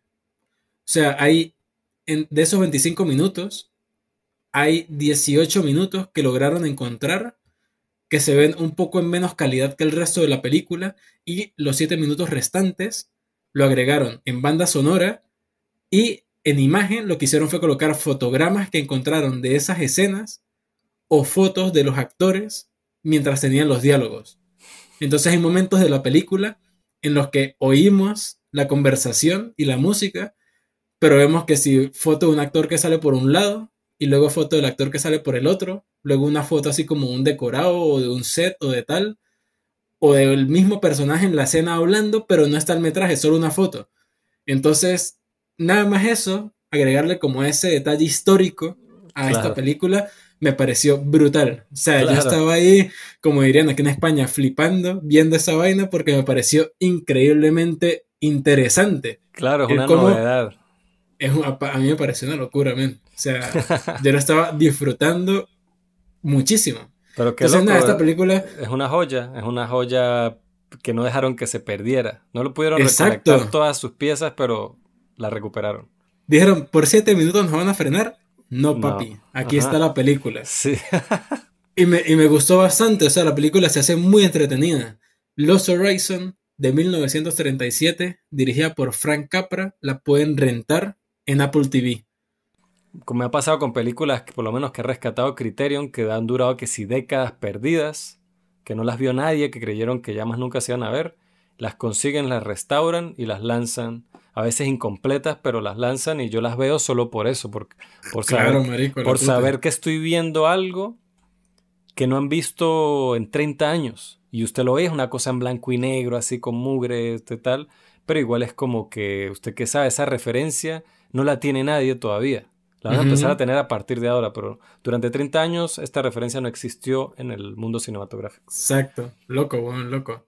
Bueno, yo aquí para seguir con el motivo, ya, ya acercándonos más a la reseña final que va a ser Old, yo estaba también buscando películas que se desenvolvieran en una playa y preferiblemente donde sucediera algo extraño en esta playa.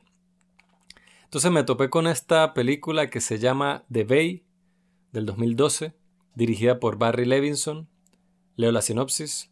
El caos estalla en una pequeña ciudad de Maryland después de que ocurre un desastre ecológico. Bueno, Barry Levinson es un director icónico de la década de los 80 y de los 90 en Hollywood. sus películas más conocidas probablemente sean Good Morning Vietnam, primero, que fue una de las películas que también lanzó así como a la fama a Robin Williams. Y después, calientico de esa película, sacó Rainman, protagonizada por Dustin Hoffman y Tom Cruise, que es muy famosa. También ganó, creo que Dustin Hoffman, si no me equivoco, ganó el Oscar por esa película. Yo de su filmografía también vi Toys, que es con Tom Hanks, que es de este niño que pide un deseo y de repente se convierte en un adulto y como adulto consigue un trabajo en una fábrica de juguetes. Entonces es perfecto en ese trabajo porque en realidad es un niño en cuerpo de Tom Hanks. Esa peli es bonita. Y una que se llama Wag the Dog, creo que es la última gran película que él hizo. De ahí en adelante hizo cosas como The Bay. Que bueno, hablamos de The Bay. Con ese suspiro. Ajá. Esto es un fan footage, ¿no? Yo la vi porque, bueno, como dije, quería ver algo que tuviera que ver con una playa y con misterio, horror. Entonces aquí eh, es sobre un virus que se, se empieza a disipar en una playa. El problema tiene que ver con el formato en el que está hecho, lamentablemente, que es con el formato este de fan footage, ¿no? Yo no sé si fue que en esa, en esa época, en el 2012, todavía estaba caliente como esa moda de sacar estas películas de fan footage que hacían mucho dinero y costaban muy poco. Y Barry Levinson, que ya era un señor mayor, quiso ponerse en la moda o simplemente quiso como tratar de mantenerse actual con las generaciones jóvenes y hacer un fan footage. Pero esta película es posible que en, esa, en el 2012 se haya perdido entre el montón de películas de fan footage que hubo por esos años. Y es extraño verla en la filmografía de Barry Levinson, que no pareciera, o sea, yo esta película y no me dicen que es dirigida, o sea, jamás me hubiese imaginado que era dirigida por él. La película se podría decir que tiene una protagonista que es como una narradora, ¿no? Es como una especie de reportera que está teniendo como una especie de entrevista por Skype, donde ya está como narrando los sucesos que, que pasaron hace unos años, en el 2009 en esta playa en Maryland donde se desató este, esta epidemia, este virus. Entonces, eh, la película mezcla como la cosa de ella contándonos lo que está pasando, como en off, y a veces también sale ella tal cual su cara diciéndolo, con imágenes en sí de, del 2009 de supuestas cámaras de teléfono, cámaras de seguridad, ella cuando estaba reportando lo que estaba sucediendo. Pero el problema con el fan footage es que uno tiene que mantener como un equilibrio muy delicado para que las cosas se sientan reales, porque usted supone que está retratando algo que se tiene que sentir como un documento encontrado, como un metraje real encontrado. Entonces aquí, por ejemplo, hay partes donde ya está hablando sobre ese suceso y hace un chiste. Y a mí de una vez apenas dijo el chiste me pareció fuera de lugar. Yo, se supone, o sea, si fuese una película normal ficcionada, uno se lo cree más, pero esto que está tratando de retratar como una naturalidad, se sintió raro. Entonces, entonces ella misma dice, ah, disculpa, es que el humor y el mismo, el, la persona del otro lado de la llamada que nunca vemos, solo lo escuchamos, le dice, nos dice, por, por, si acaso somos brutos, ¿no?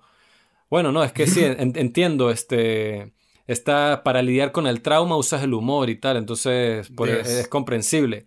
Entonces eso lo hacen también como para que la narración en off pueda tener humor y listo, ya al principio se sacan, es por esto, ya lo justificamos que, es completamente fuera de lugar. También los personajes que aparecen que si un científico marino están en un yate y están abriendo unos peces y él está grabando y su esposa que también es científica marina es francesa, entonces habla con acento, entonces él, que se supone que es su novio y su colega, todo el tiempo le está preguntando, ¿qué dijiste? ¿Cómo así? Vuelve a repetir, o wow, o se sorprende así como si, wow, en serio, o sea, es que yo creo que ni siquiera alguien que no sepa de marina se impresionaría tanto, haría las expresiones tan artificiales que hace este pana cuando la caraja decía algo. Y creo que a propósito, y creo que a propósito la pusieron a hablar con acento para darle la excusa a él de estarle preguntando. Entonces este tipo de cosas se siente como tanto el artificio de la persona tratando de hacer que se sienta natural, como un... Entonces lo que hace es que se sienta más postizo todavía no tenemos un protagonista al que seguir, lo que también hace como difícil la cosa. Yo creí que se iba a enfocar en la reportera, en lo que ella está haciendo. Mm, pero complicado. Eh, sino, entonces, eh, que igual me pareció interesante la idea. Yo, ok, se va a enfocar simplemente como en el pueblo, como un reportaje general. Vamos a ver cómo funciona. Pero uno, uno no logra conectar en lo absoluto y la cosa es como un virus que después de COVID, de la pandemia, seguimos en una pandemia, como que da, da más duro, ¿no? Esta película creo yo que de lo que pudo haber dado en el 2012 porque es como algo que se esparce por el agua y a la gente empieza como a crecerle como unas ampollas así en la piel y de repente le salen unas larvas dentro del cuerpo que empiezan a comerse los de adentro hacia afuera y la gente se vuelve loca y horrible. Pero la idea me pareció buena, pero la ejecución me pareció tan amateur, como tan mala, no sé, el fin, de repente se termina y es así como que, ah, ok, eso fue todo, o sea, me pareció de verdad una película muy... Eh, como esas películas que terminé de ver y dije, perdí el tiempo, o sea, como que no hay nada, me hizo, sentí como que perdí el tiempo, no me hizo, no me dejó nada. Ni, en el género de fan footage no destaca, en la filmografía de Sam Levinson, de Barry Levinson, menos. este, mencioné a Sam Levinson porque Sam Levinson es hijo de Barry Levinson, él es famoso por haber dirigido 50-50 y hace poco, este, ¿Cómo es que se llama esta película? Malcolm and Mary. Malcolm and Mary, de la cual hicimos un podcast, que a mí me gustó mucho ese podcast, que lo hablamos. Y Euforia, obviamente. También, exacto, es uno de los creadores de Euforia. Entonces, digamos que ya es mejor que el padre le deje la batuta al hijo, porque si va a hacer películas como esta, es como que, uff, no, que se quede con sus grandes películas que hizo décadas atrás, porque esta peli de padre me pareció muy, muy mala. Eh, una, la única actriz que reconoció la película era... Eh, 50-50 no la dirigió él. Ah, ok. Entonces, ¿quién la dirigió? Jonathan Levine. Ah, Jonathan Levine, sí, tiene razón, el de Warm Bodies. Pero bueno, él dirigió, él fue creador de Euphoria y dirigió Malcolm and Mary. Y ya, ya me acordé, él dirigió, fue otra película antes de Malcolm and Mary que yo no he visto. Pero bueno, la única actriz que yo reconocí de Bay es Kristen Connolly, que la única papel así que la reconozco bien es por... Ella es la protagonista en The Cabin in the Woods. Que me encanta esa peli. Este, pero nada, no, no recomiendo The Bay. Al que le interese por un tema de fan footage, por el tema de la pandemia, cómo se representa ahí, la pueden ver en Rakuten TV o en Apple TV rentada aquí en España. La otra película que vi ya por lo, ya no, el tema de la playa en sí como, como centro de una película. Y pues nada, busqué la película The Beach o La Playa en español del 2000, dirigida por Danny Boyle, basada en una novela de Alex Garland. Leo la sinopsis. De vacaciones en Tailandia, Richard se embarca en un viaje hacia una isla en la que se rumorea hay una paradisíaca playa solitaria.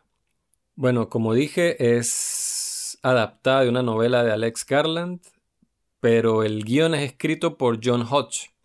Y es curioso porque todas las películas que ha hecho Danny Boyle han sido escritas o por John Hodge o por Alex Garland. Esta es la única película donde ambos tienen créditos de escritores, por lo que John Hodge adaptó la novela de Garland. A mí me parece que la, de las mejores películas de Danny Boyle son de los guiones de Garland, pero también tiene obviamente películas muy buenas de John Hodge, pero es más inconsistente, pienso yo. Ajá, The Beach, protagonizada por Leonardo DiCaprio, que es lo único que yo sabía de esta película. Yo sabía que esta película originalmente iba a ser protagonizada por Iwan McGregor, que era el colega y colaborador de costumbre hasta esa época de Danny Boyle. Fue con quien hizo Shallow Grave, su primera película que es buenísima, y con quien hizo Transpoiting, su segunda película que es incluso mejor que la primera. Entonces, esta tercera película también iba a ser protagonizada por Iwan McGregor, y ya Danny Boyle le había dicho a Iwan McGregor, mire, usted va a ser el protagonista de esta película, ya está hablado. Pero los productores dijeron, mm, nosotros queremos a Leonardo DiCaprio.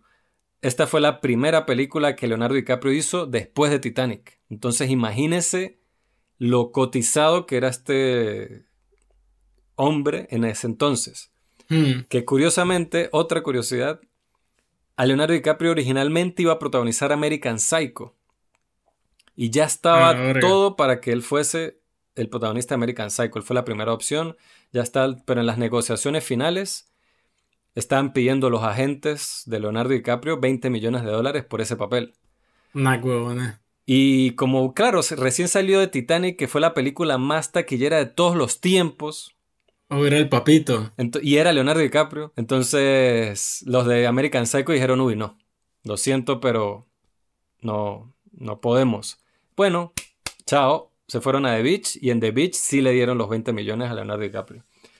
Pero me parece curioso porque American Psycho, estoy seguro de que Leonardo DiCaprio hubiera hecho algo muy interesante, pero para, y, en su carrera hubiese sido increíble que él hace Titanic, que es una película así súper comercial, romántica, épica, aventura, y después hace esta película súper oscura sobre un narciso asesino. O sea, hubiera sido increíble. La carrera de él yo creo que hubiese sido muy distinta que igual no es, obviamente ha sido una carrera muy exitosa, pero ha sido muy distinta si él hubiese hecho ese papel de American Psycho. Y habiendo dicho eso, dudo que lo haya hecho mejor de lo que lo hizo Christian Bale, que a mí me gusta mucho Leonardo DiCaprio como actor, pero a nivel de actoral, de versatilidad y de poder de actoral, Christian Bale le da tres patas a Leonardo DiCaprio.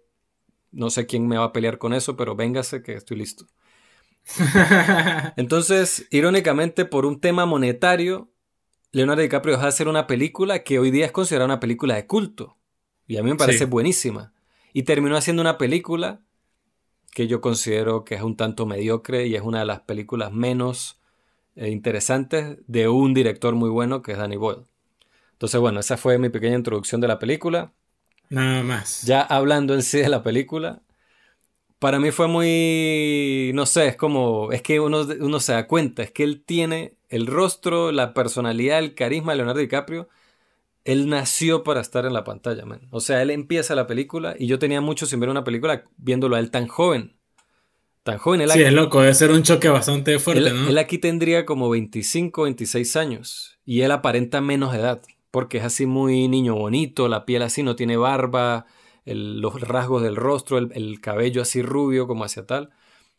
Entonces, hay un cuando empieza me encanta, tiene como este típico montaje con música así como moderna, muy movido, muy rápido y con el personaje protagónico con una voz en off. Ese, eso es típico del cine de Danny Boyle, sobre todo en el principio de su carrera. Shallow Grave empieza así, Transporting empieza así, The Beach empieza así.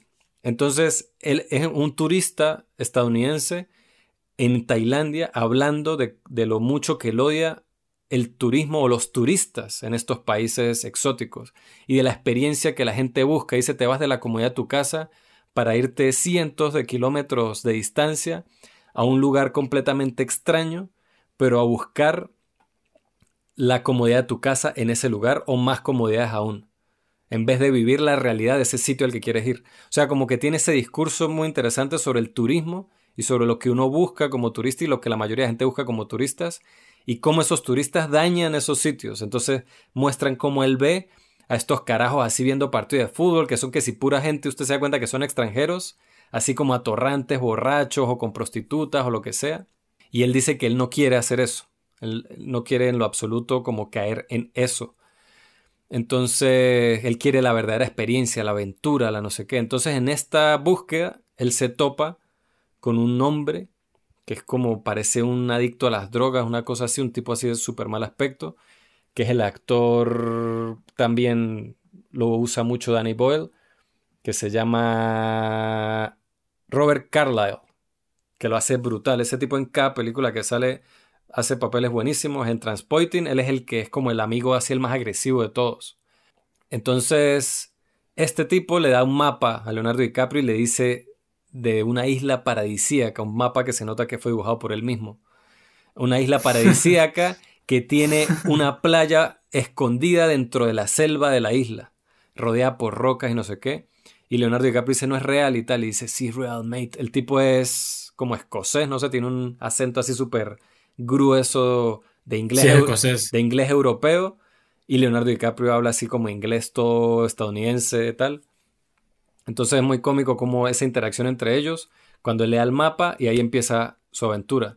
Pero Leonardo DiCaprio se consigue antes con una pareja de franceses que son interpretados por Virginie Ledonjen y Jolene Canet. A Jolene Canet yo lo he visto en varias películas. Este, pero la actriz no recuerdo haberla vista guapísima, guapísima. Entonces, ver esta película donde es Leonardo DiCaprio, que es un tipo súper bien parecido y anda con esta chica, Virgin, que hace de Francois, se llama su personaje. Es como demasiado...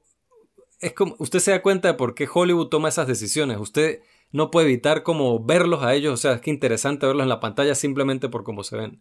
Por superficial que eso suene, son, se nota pues que son estrellas de cine. Entonces, claro. Entonces, usted, la historia al principio es muy interesante, como todo esto, pero esa energía como dinámica, videoclip de Annie Boyle, se tropieza con sí misma más adelante, cuando la película tiene que ser un poco más contemplativa, cuando introducen como un romance con el personaje de Leonardo DiCaprio y se siente excesivamente cursi el uso de la música y los planos y todo. Y después él llega a la isla, digamos, y se consigue con lo que se consigue en esa isla. Y ahí la película baja, en mi opinión, baja muchísimo como de velocidad. Y se enfoca en cosas que también son interesantes, pero se siente como muy desestructurado. Se siente como que, como capítulos de cosas diferentes cada parte. O sea, se nota que estamos siguiendo a este personaje en distintos capítulos de su aventura, pero todas esas aventuras no me parece que la película logra como fusionarlas de una manera así como interesante, lineal, cohesiva. Entonces, a diferencia de lo que dije de Picnic Hanging Rock, se nota la, adaptación de, literaria de, esta película y se nota como las cosas que, o sea, tiene cosas de más, tiene muchas cosas que puede haber quitado o que pudo haber hecho de una manera más cinematográfica, que es irónico viniendo de Danny Boyle, que es uno de los directores más así como audiovisuales conocidos, así que hay. Qué loco. Entonces, a mí se me hizo como muy inconsistente. No digo que me aburrió, es entretenida, como digo, ver a Leonardo DiCaprio y a esta actriz y en general sale también Tilda Swinton, o sea, es muy atractivo y es en, un, paisajes así paradisíacos. Entonces eso hace de la película como muy... O sea, se deja ver, es entretenida. Es veíble. Es veíble, sí. No, de, de, Danny Boyle y de Leonardo DiCaprio recomendaría muchísimas otras películas antes de recomendar esta. Pero se deja ver. Otra cosa que quería comentar, algo muy negativo con relación a la película, es que el lugar donde filmaron en Tailandia, este, ellos destruyeron completamente el ecosistema para construir la playa que querían. No voy a entrar en detalles, pero destruyeron la playa, quitaron árboles que habían ahí, como un arrecife completo, y, plantaron árboles que no eran propios de la zona, simplemente porque se veían bonitos. Entonces, al, al quitar el arrecife, cuando llegaba la temporada de lluvias, esos arrecifes eran los que controlaban la marea del agua, entonces se inundó la mitad de la isla y los árboles se volvieron como una plaga en la, o sea, fue un problema ecológico brutal que tuvo la película. entonces, de hecho creo que si no me equivoco fue Fox Searchlights o el estudio, perdón, no, no recuerdo cuál fue el estudio que financió la peli, que produjo la película, pero hoy día siguen siguen pagando y como lidiando con el problema los problemas que causaron en ese sitio, porque obviamente el Estado, el gobierno allá demandó, ¿qué tal? Ni siquiera fue el Estado, perdón, porque eh, la cosa fue que los productores de la película eh, sobornaron a los oficiales y políticos del país, porque era un país como muy corrupto, y pasaron un poco de leyes y regulaciones que no los hubiesen dejado filmar como ellos querían, para poder filmar como ellos querían y destruir todo y fueron personas de, de este, ¿cómo se dice?, organizaciones ecológicas y tal, los que metieron la demanda al estudio, que eventualmente ganaron, por lo que el estudio tuvo que gastar millones de dólares para reconstruir el ecosistema de la isla y creo que aún sigue como en eso. Entonces, nada. Y eso que ahorita DiCaprio es un apoya a organizaciones ecológicas y todo este pedo. De, hecho, creo que, de hecho, creo que. A partir de eso sería. Puede ser, yo creo que puede ser en parte gracias a eso. Él habrá tenido un remordimiento de culpa, no sé, quién sabe. Y de paso que la película no tuvo éxito. Esta película fue cuando salió, fue un fracaso en taquilla y de, y de crítica. La crítica no le gustó. Entonces, como dije al principio, por dinero dejaron de hacer una película más pequeña, de culto, que hoy día es una película de culto, es una de esas películas, sí, de culto, de cinéfilo, así, cinéfilo 101. Esa es una de las primeras que uno ve por hacer esta película, como dije, bastante mediocre y que detrás, a nivel de producción y eso, tiene una historia bastante negativa. Pero bueno. Refiriéndose a American Psycho, usted, ¿no? Claro, American Psycho. Ajá. Pero bueno, The Beach del 2000, dirigida por Danny Boyle, la pueden ver en Disney Plus y en HBO Max.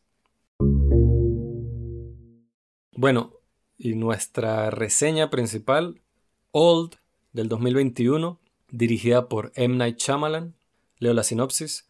Una familia de vacaciones descubre que la playa apartada donde se relajan durante unas horas de alguna manera los hace envejecer rápidamente, reduciendo sus vidas enteras a un solo día.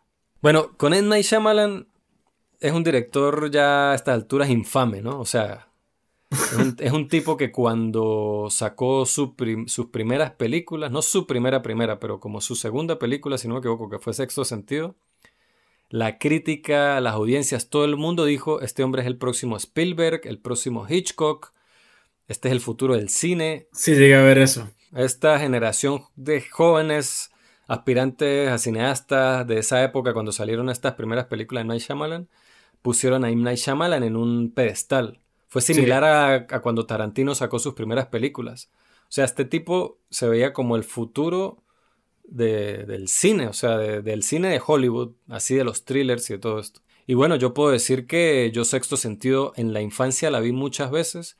De hecho, yo recuerdo cuando mi mamá la vio en el cine y ella nos buscó al otro día de la escuela y de camino a la casa, de la escuela a la casa, que eran como 15 minutos, nos contó la película. Y a nosotros, wow, qué what. Entonces después, un poquito después, vimos El Sexto Sentido en DVD, fue una de las primeras películas que vimos en DVD. Y recuerdo que a mí la misma escena siempre me asustaba horriblemente, me hacía saltar. ¿Cuál? Es una escena cuando el niño está como en el cuarto y por la puerta pasa una muerta, así como toda ensangrentada. También a mí me intrigaba mucho el inicio, cuando él está sentado y la mamá se voltea y, en la cocina un segundo y vuelve a voltear y están todas las gavetas abiertas y el niño las manos las tiene sudadas encima de la mesa. A mí eso me parecía muy espeluznante. Y es una película como muy sobria. Y el final, yo me acuerdo que la primera vez que la vi, claro, yo tendría como nueve años, ocho años, está muy pequeño. Y yo, ¿cómo así? O sea, ¿qué? Le preguntaba a mi tío, que creo que era el que estaba con nosotros viéndola, y él nos explicó, no, es que tal. Bueno, no voy a hacer el spoiler para el que no se haya visto Sexto Sentido. Pero lo cierto es que esa película no solo a mí me impresionó mucho esa sino eso fue un fenómeno mundial, fue un éxito en taquilla, fue los críticos la amaron, como digo, M. Night Shyamalan quedó como un tipo así que iba a ser el futuro. Después salió, no me acuerdo el orden, pero después él sacó El Protegido, que a mí también me pareció muy buena. Después sacó también The, The Village, o La Aldea, le llamaron en español, que a mí también me gusta mucho. Sé que ahí ya hubieron personas que se empezaron a alejar de M. Night Shyamalan, pero a mí esa peli me gustó. Después sacó Signs, Señales, que es otra película que dividió más todavía a la gente. Conozco a personas que les sigue gustando mucho esa película, como conozco a otros que la odian, pero totalmente. Y después sacó la que fue su primera película universalmente odiada, que fue La Dama en el Agua. Esa película si no tuvo perdón de nadie. Yo la, dijo casi en orden perfecto. Sí, bueno. sí. yo, yo y no tengo aquí enfrente el email ni un coño, ¿no?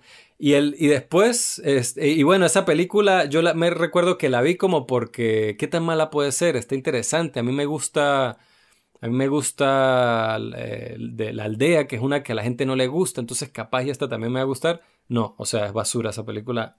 o sea, no es basura, pero no es, muy, buena, o sea, es que no me gusta usar esa palabra para, pero porque bueno, después de todo es una película, este tipo se fajó quién sabe cuánto tiempo escribiéndola, la producción, y entonces uno decir eso así como tan fácil.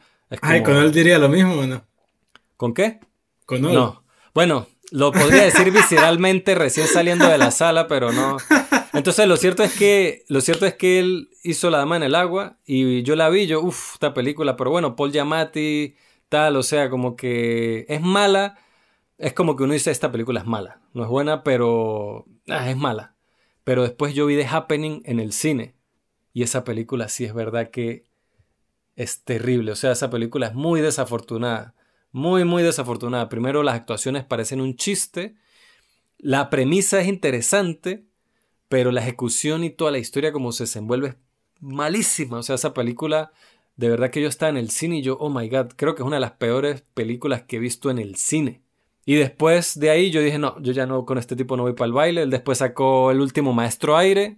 que esa ya mundialmente, universalmente es como considerar una de las peores películas de la historia. Exacto, y yo nunca la vi, pero exacto, es lo que usted dijo, es considerada una de las peores películas de la historia. Después él tuvo como un break porque el odio era demasiado fuerte. Después sacó, si no me equivoco, fue The Visit, que es un fan footage y es buena, esa es buena. Es una película muy modesta. Yo lo vi a él como volviendo a sus raíces, como agarrándose, ok, vamos a empezar desde abajito otra vez, a ver qué salió mal y volver a empezar desde abajo. Y hizo esa película que a mí me gustó. No es una película increíble. Pero, pero, antes hizo After Earth. que también fue un Ah, súper, hiper fiasco con Es Will Smith y Jaden Smith. esa tampoco la vi, esa tampoco la vi. Pero bueno, o sea, yo cuando él se salía de su género, que era como este género del thriller, de suspenso y tal, como que no me interesaba. Y creo que sabiamente lo hice porque creo que esas dos películas son consideradas sus dos de sus peores. Bueno, no, The Happening también es burda de mala, man. The Happening es malísima.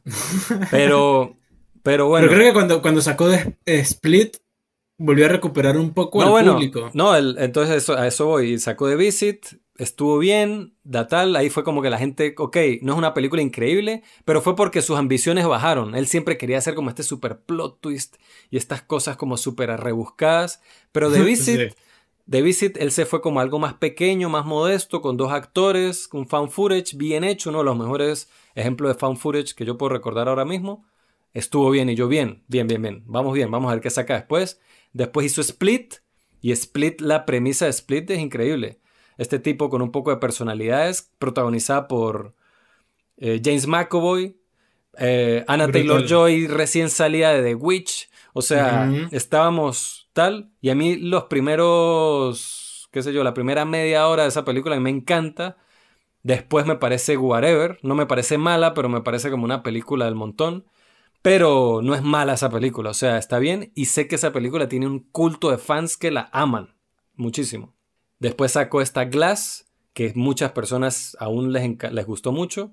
A mí Pero no. esa- o sea, me pareció un cierre muy X, como. Pero "Bueno, esa- hay que cerrar esto. Pero esa sí, esa sí dividió más a las personas que Split. Porque Split Sí, sí. no fue que hubo gente que la odió, sino hubo gente que le gustó mucho y gente como yo que, ah, X, normal. Pero Glass fue todo lo que yo vi que tenía Split de mal potencial. O sea, fue una extensión de lo que yo vi de Split, pero peor. Entonces Glass a mí me pareció terrible, terrible, me pareció malísima esa película también. Y entonces llegamos a Old, ¿no? Entonces, ok, Old tiene otra vez una premisa muy interesante, un elenco muy bueno. Tiene a Gael García Bernal, a Cripps, Cripps, eh, Vicky Cripps. Nikki Cripps, que la conocemos. Vicky Cripps, que la conocemos principalmente por Phantom Thread, que la hablamos en un podcast hace no que ella tiene, ella tiene una voz muy particular. Y cuando la oí hablar en Old, de una vez me remitía a Phantom Thread. O sea, la voz es demasiado Sí. peculiar, sí. Sí, ¿no? Y eh, eh, él- ellos dos, no, a Rufus Sew- Sewell, que es probablemente el, el- siempre es lo mejor de todo en lo que él sale. Alex Wolf sale, sale que Alex Eh, Wolf Thomas lo- y Mackenzie también. Thomas y Mackenzie, que es la de- Jojo Rabbit. y la de Live No Trace, ¿verdad? Mira, ella Mm, Live No. Trace, claro. Ella en, en Live No Trace, ella es la hija de Ben Foster. Yo la, Sí, la sí. primera vez que la vi a ella fue en esa peli. Yo también, aunque no conscientemente, pero sí. Esa película me gustó cuando la vi del Sí, sí. 2017, si mal no recuerdo. Sí, a mí también me gustó bastante en aquel entonces. Y bueno, tiene otro, otro elenco de actores que no son tan conocidos, pero que los he visto en otras cosas y son buenos. Pero aquí, en esta película específicamente, al único que yo salvo es a Rufus Sewell. Y a Vicky Krieps podría decir, pero Gal García Bernal incluso, que me encanta Gal García Bernal, o sea, ese tipo... es una- Chavo, pero uno de los comentarios que usted hizo cuando terminamos de la película y fue, ¿cómo es posible hacer que Gael García Bernal parezca un mal actor? Exacto. Una exacto. fucking locura. Entonces, pero vamos, vamos poco a poco. Es que no- no nos aguantamos, no nos podemos ir. Entonces, a ver, la película es basada en una novela gráfica francesa que se llama El Castillo de Arena. No sé cómo será la novela, pero esta película, el guion, a mí me pareció, es lo primero que yo noté que dije, uff, uff, men, algo está mal. O sea, es un guion demasiado obvio, demasiado abrupto, demasiado así como en tu cara. Todos los personajes nos están diciendo constantemente, no sé, el personaje de García Bernal sabe de estadística. Entonces, todo lo que él dice o habla o cada vez que alguien le dice algo, pero estadísticamente tal, tal, tal cosa, tal cosa, tal cosa. Y yo, o sea, ni siquiera los personajes de, de Riders of Justice, de Jinetes de la Justicia, que fue De el episodio pana. de la semana pasada, que son expertos en estadística y es parte del chiste de esos personajes, son tan obvios en su diálogo como es el personaje de Gal García De Bernal. Este, y así son todos los personajes.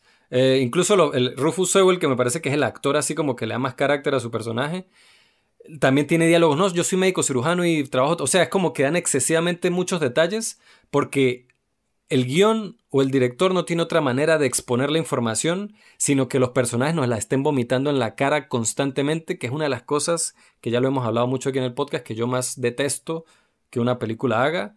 Como, como opuestamente es lo que más aprecio cuando la película confía en la audiencia y nos, y saben exponer esas cosas de una manera más ingeniosa, más inteligente. Sí, sí. Pero aquí a mí el guion, desde el principio, los diálogos y la interacción, la interacción entre los personajes, la manera en que se va desarrollando la historia, es como apresurada y así como muy atropellada y muy obvio todo. eso me pareció malo desde el principio.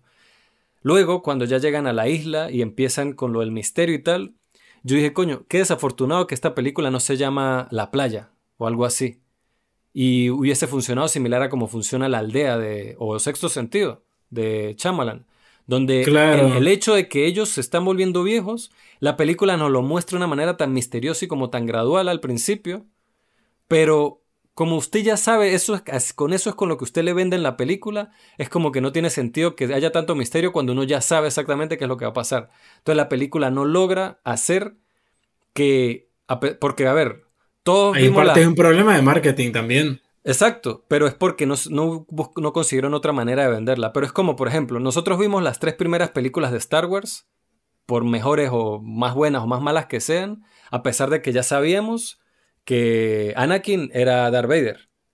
Pero igual nos interesaba ver ese camino. Esta película puede ser que nosotros ya sepamos qué es lo que va a pasar, pero ese camino, al llegar a eso, no lo hacen lo suficientemente interesante como para que no sea fastidioso. Y nada, yo solo iba a dar la introducción de M. Night Shyamalan, pero usted diga lo que iba a decir respecto a la película.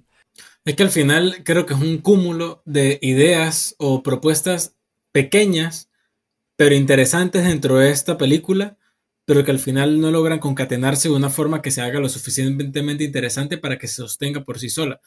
O sea, hubo eh, elementos, cada personaje está ahí por un motivo. Ese motivo tiene que ver con algo de su salud no va a decir nada más. Tampoco es que afecte gran parte de lo que se supone que se puede disfrutar de la película. Pero la forma en cómo juguetean con de enfermedades y el hecho de que el tiempo pasa más rápido en esa playa, hubo cosas, ideas, como digo, que fueron interesantes, pero usted también mencionó eso cuando salíamos del cine, que se sentía que esta película era una especie de escaleta de lo que realmente pudo haber sido el guion final de, de la cinta, que para las personas que no sepan escaleta es como una especie de documento en el que se plantean como las escenas, como por bloques. Pues, es, como, es, como que digo, no, yo quiero que haya una escena, obviamente tiene que haber una escena donde estos dos personajes interactúen, la escena cuando se consiguen el muerto en el agua, la escena cuando este trata de subir la vaina y se cae, la escena cuando tratan de pasar por el túnel, la escena cuando la muchacha se embaraza, la escena cuando aparece el, el bicho con los huesos torcidos que se van regenerando por lo rápido que pasa el tiempo. Entonces, cada uno de esos pedazos por sí solo, uno ve el potencial que tiene y lo interesante que es. Pero no parece que hubieran sido cosas que se desarrollaron más allá de la idea. Claro, es como haber encontrado un montón de piezas de rompecabezas que solas se veían súper brutales, pero que cada una de las piezas no calzan en una imagen completa de un rompecabezas armado al 100%. O sea, al final pueden ser pedazos que se ven bonitos, pero que no forman nada eh, interesante al final. Y es que se va haciendo cada vez más obvia y cada vez más como insulsa, como con falta de sabor, como con falta incluso de cariño. Fue como una idea que tuvo, eh, dijo, mierda, ¿cómo, ¿cómo hago para que un grupo de personas con determinadas características el tiempo les empiece a afectar de forma más rápida? A ver qué pasa. Y nada, se le ocurrió ponerlas en ese lugar y al final rebuscar cómo hacer para que empezaran, llegaran a ese lugar y cómo iban a terminar. Y me pareció tan, tan falta de sazón como tan. Sí, es que hubo un, punto de la película. Hubo, exacto, hubo un punto de la película donde yo dije: si la película termina aquí, ok, es otra película de Night Shyamalan que no me gustó, pero bueno, me voy. Y la película siguió como para dos otros finales. Y ahí fue cuando yo, uy, no, es que o sea, como que la, el año, la semana pasada estamos hablando de las puntuaciones, era como que le bajaba una estrellita por cada nuevo final que, le, que la película tenía, cuando ya el final, primer final que tuvo era malo, pero ya seguía como alargando y alargando y tiene ese... Y yo, mierda. Y también el hecho de que M. Night Shyamalan hace un cameo, digamos, que él es el que los conduce a la isla uy, como que wing, soy el director y soy el que lleva los personajes. uy, o sea, eso me cayó tan mal, que no me hubiese caído tan mal si no fuese porque el guion es tan flojo, pero es como él diciendo, es como él tan seguro de que esta película es tan cool y tan y no sé qué, yo soy el director y yo soy el director que está llevando a los actores al sitio donde va a ser su perdición. Y después el final fue la cereza para yo terminar de...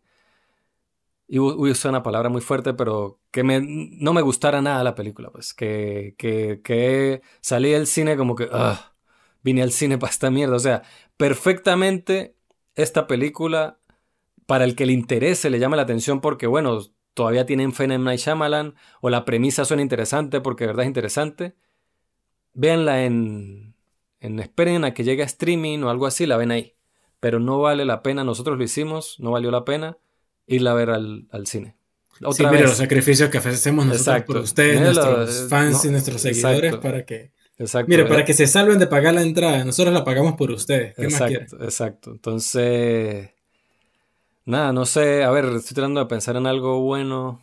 Nosotros ese día salimos del cine y duramos como tres horas. Nos encontramos con un amigo, estábamos con el primo de Cristian, nos fuimos a un parque a hablar y de lo que menos hablamos fue de la película que acabamos de ver. Sí, Exacto. Eso ya es un buen resumen. Cuando entre nosotros más bien es todo lo contrario. Si salimos del cine, duramos emocionados, no, hablando, así la película no sea demasiado buena, pero fue como que esto fue como que dijimos ahí tres cosas, no, tío, el guion, la mía, las actuaciones, Galgarier, tal. Es que incluso, incluso la dirección de Shyamalan, en algunos puntos yo no entendía, por ejemplo, por qué hacía determinadas cosas. Sí, Había como unos movimientos de cámara, como una extensión de las secuencias que yo decía, pero al final aquí me mostró como este risco, pero está viendo una escena de la familia abrazándose cuando uno de ellos estaba muriendo. ¿Para qué me muestra un pedazo de piedra? O sea, que al final. Tiene una cosa. Para volver a para reencuadrar la escena sin cortar. ¿Pero por qué? O sea, solo por eso. Tiene, él tiene una cosa con los planos secuencia. Que yo siento que es inspirado en el estilo de plano secuencia que hace Spielberg.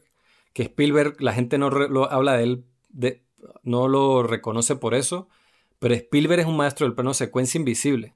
Lo que pasa es que Spielberg y es por lo sutil que es. No, no, porque apoya la historia. No, pero él hace muchas composiciones y todas las une en un solo plano secuencia, pero uno cuando recuerda la escena, uno cree que hubieron cortes, pero no, sino es que es demasiado maestro Spielberg en ese sentido. Entonces aquí él trata de como hacer eso, como distintas composiciones, pero no, no pega. O sea, aquí lo, hay un movimiento de cámara que tienen la intención de ser como, yo siento que es como la intención de los planos secuencia de ser interesantes o ser largos, no sé si es por la cosa del tiempo, que entiendo que tiene que ver con eso, es como mantener la energía contenida del tiempo de un solo plano y ver cómo en ese solo plano las cosas cambian un poco porque el tiempo pasa más rápido en esta isla. Pero nos dan tan poco tiempo al, siguiendo repitiendo la palabra tiempo, de nosotros conectar con cada instancia que de alguna manera argumentamos, bueno, pero eso puede ser porque como todo pasa tan rápido para los personajes, también para nosotros, pero no funciona, dramáticamente no funciona. Nosotros no punto. Buscamos la necesidad de argumentar cuando simplemente debería explicarse por sí solo. Exacto, exactamente. Entonces, por lo menos la escena cuando un personaje queda embarazado y de repente en unos minutos pare, y o sea, esa escena se supone que tuvo que haber sido tensa o impresionante. Y, fue como que fue y vino. O sea, usted puede haber sacado esa escena de la película y no, y no pasa, usted no le afecta en nada la opinión de la película. Entonces, este, se siente como tan inconsecuente, como tan desconectada con todo, como tan superficial. Hablamos de los temas tan interesantes que superficialmente quiere tratar y que queda súper corta. Pero lástima, o sea, yo siento que esta idea deberían agarrarla y rehacerla, hacer un remake de esta película o de la novela gráfica, otra qué Loco, qué loco que estemos hablando aquí en Bim Bum Pan de que deberían hacer un remake, pero es tan verdad. O sea, no, hablo un remake de esta película, es que no he leído la novela gráfica, pero readapten esa novela, pero agarren estos temas y exploren y, y explórenlos de verdad de una manera más interesante, más profunda, porque siendo, siendo un tema, siendo un tema así como tan sci-fi, que a ver, al final yo tampoco necesitaba que me explicaran por qué era. O sea, yo no necesito que me expliquen por qué es. Que yo me pongo a imaginar, imagínese, a un Alex Garland con una idea como esa. Exacto, Alex Garland, la, Alex Garland nunca hubiera salido a la playa. Llegamos a la playa y la película se va a terminar en la playa y listo. No, nos, no, hace falta que sepamos nada más. Y en el medio nos parte el culo en y cuatro. Y nos parte así mal, sí, exacto. Pero bueno. Ya, ya creo que le sacamos bastante los intestinos a la película. ¿Tiene algo más que decir? Eh, lo que usted dijo, no la vean en cine. No, sí, sí, sí. Pero bueno, Old del 2021, dirigida por M. Night Shyamalan.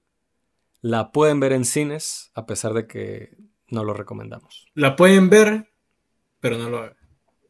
Este, bueno, la próxima semana tenemos un programa muy especial porque vamos a hablar de una película que creo que va a dar una discusión muy interesante por distintas razones y tenemos un invitado muy especial que es César Garbán, que es la voz del podcast Cinema Cabin, que es un podcast también sobre cine, muy bueno, se los recomiendo. Yo estuve invitado en ese podcast hace unos meses para hablar del programa del Día de las Madres, no, que no sé por qué me invitaron para ese podcast, pero fue muy interesante. Hablamos de muchas madres perturbadas en ese podcast. Pero hablaremos de, de Suicide Squad, que se llama diferente a la original, a la anterior que se llamaba Suicide Squad, esta se llama The Suicide Squad, el Escuadrón Suicida. Creo que eh, según eh, me estaba leyendo por ahí, James Gunn, eh, o sea, Disney prescindió de él por, bueno, ciertas polémicas para su persona, pero DC no dudó en decir, bueno, véngase para acá, y al parecer de Suicide Squad, a nivel de taquilla y de reviews, está, la está partiendo. Entonces, como esa diatriba de qué tanto se perdió Disney de haber prescindido de No, bueno, pero, bueno, exacto, hay que ver por qué razones. Yo no sé por qué razones, pero cada, quien, cada empresa o organización tiene derecho a tener sus criterios. El, el, problema es cuando esos criterios son simplemente influenciados por, por modas, que es lo que, que bueno, que es, un, que es una, un fastidio. Pero bueno, James Gunn, yo no soy fan en realidad de James Gunn. Yo he visto, yo vi su una de sus primeras películas que era sobre un hombre que trata de hacerse pasar por superhéroe, que es, ¿cómo se llama esa película? Es con Dwight, es con el actor que hace Dwight en The Office. Este, Esa película a mí no me gustó. Y, las películas de Guardianes de la Galaxia, a ver, a mí me parece... Se llama Super. Super se llama esa película, exacto. Pero esa y las de Guardianes de la Galaxia sé que a mucha gente les encantan y les parecen de las mejores de Marvel y bla, bla, bla. A mí me encantan los soundtracks, creo que Chris Pratt es súper carismático, creo que el equipo de los Guardianes de la Galaxia es muy bueno, pero la película en la que meten a ese equipo, las dos películas que he visto donde meten a ese equipo me parecen super X, me parecen películas genéricas de Marvel. Pero ese soy yo. Ahora, hablando de esta película nueva de Suicide Squad, me interesa más porque esta película, si no me equivoco, es R. O sea, no es. O sea, es una película con violencia y con ciertas cosas para adultos. Además de que es el remake de una película que salió hace muy poco, que yo no he visto, pero usted sí la vio, ¿no? La eh, sí, sí, yo la original. Entonces lo que yo pienso hacer es lo siguiente. Yo, en, mi mente, yo en mi mente me imaginé una mejor película de lo que fue. Bueno, yo no voy a ver Suicide Squad la original para tener una visión sin prejuicios y sin nada de expectativas de esta nueva y usted va a tener la opinión de alguien que va a poder comparar ambas, que me parece interesante. Nice. Entonces, que por cierto, fue uno de los mejores trailers que yo he visto en la vida, el de Suicide Squad. Y al final, pues bueno, quedamos con las ganas. Yo ni siquiera he visto el tráiler de la nueva. Mm, pero... sería bueno, al menos, al menos que vea el tráiler sería cool. ¿De la nueva? No, no, de la, de la vieja. No, por eso, yo no he visto el tráiler de la nueva. El de la vieja lo vi y me acuerdo que era increíble. Este, pero no, de esa yo tampoco lo he visto. Además de, esa perspectiva que va a tener cada uno, pues vamos a tener el punto de vista de César, que, que sé que él es fan de este tipo de cine también, y seguro va a ser una conversación muy interesante. Así que, nada, gracias por acompañarnos hoy y espero que nos escuchen la próxima semana. Hasta luego.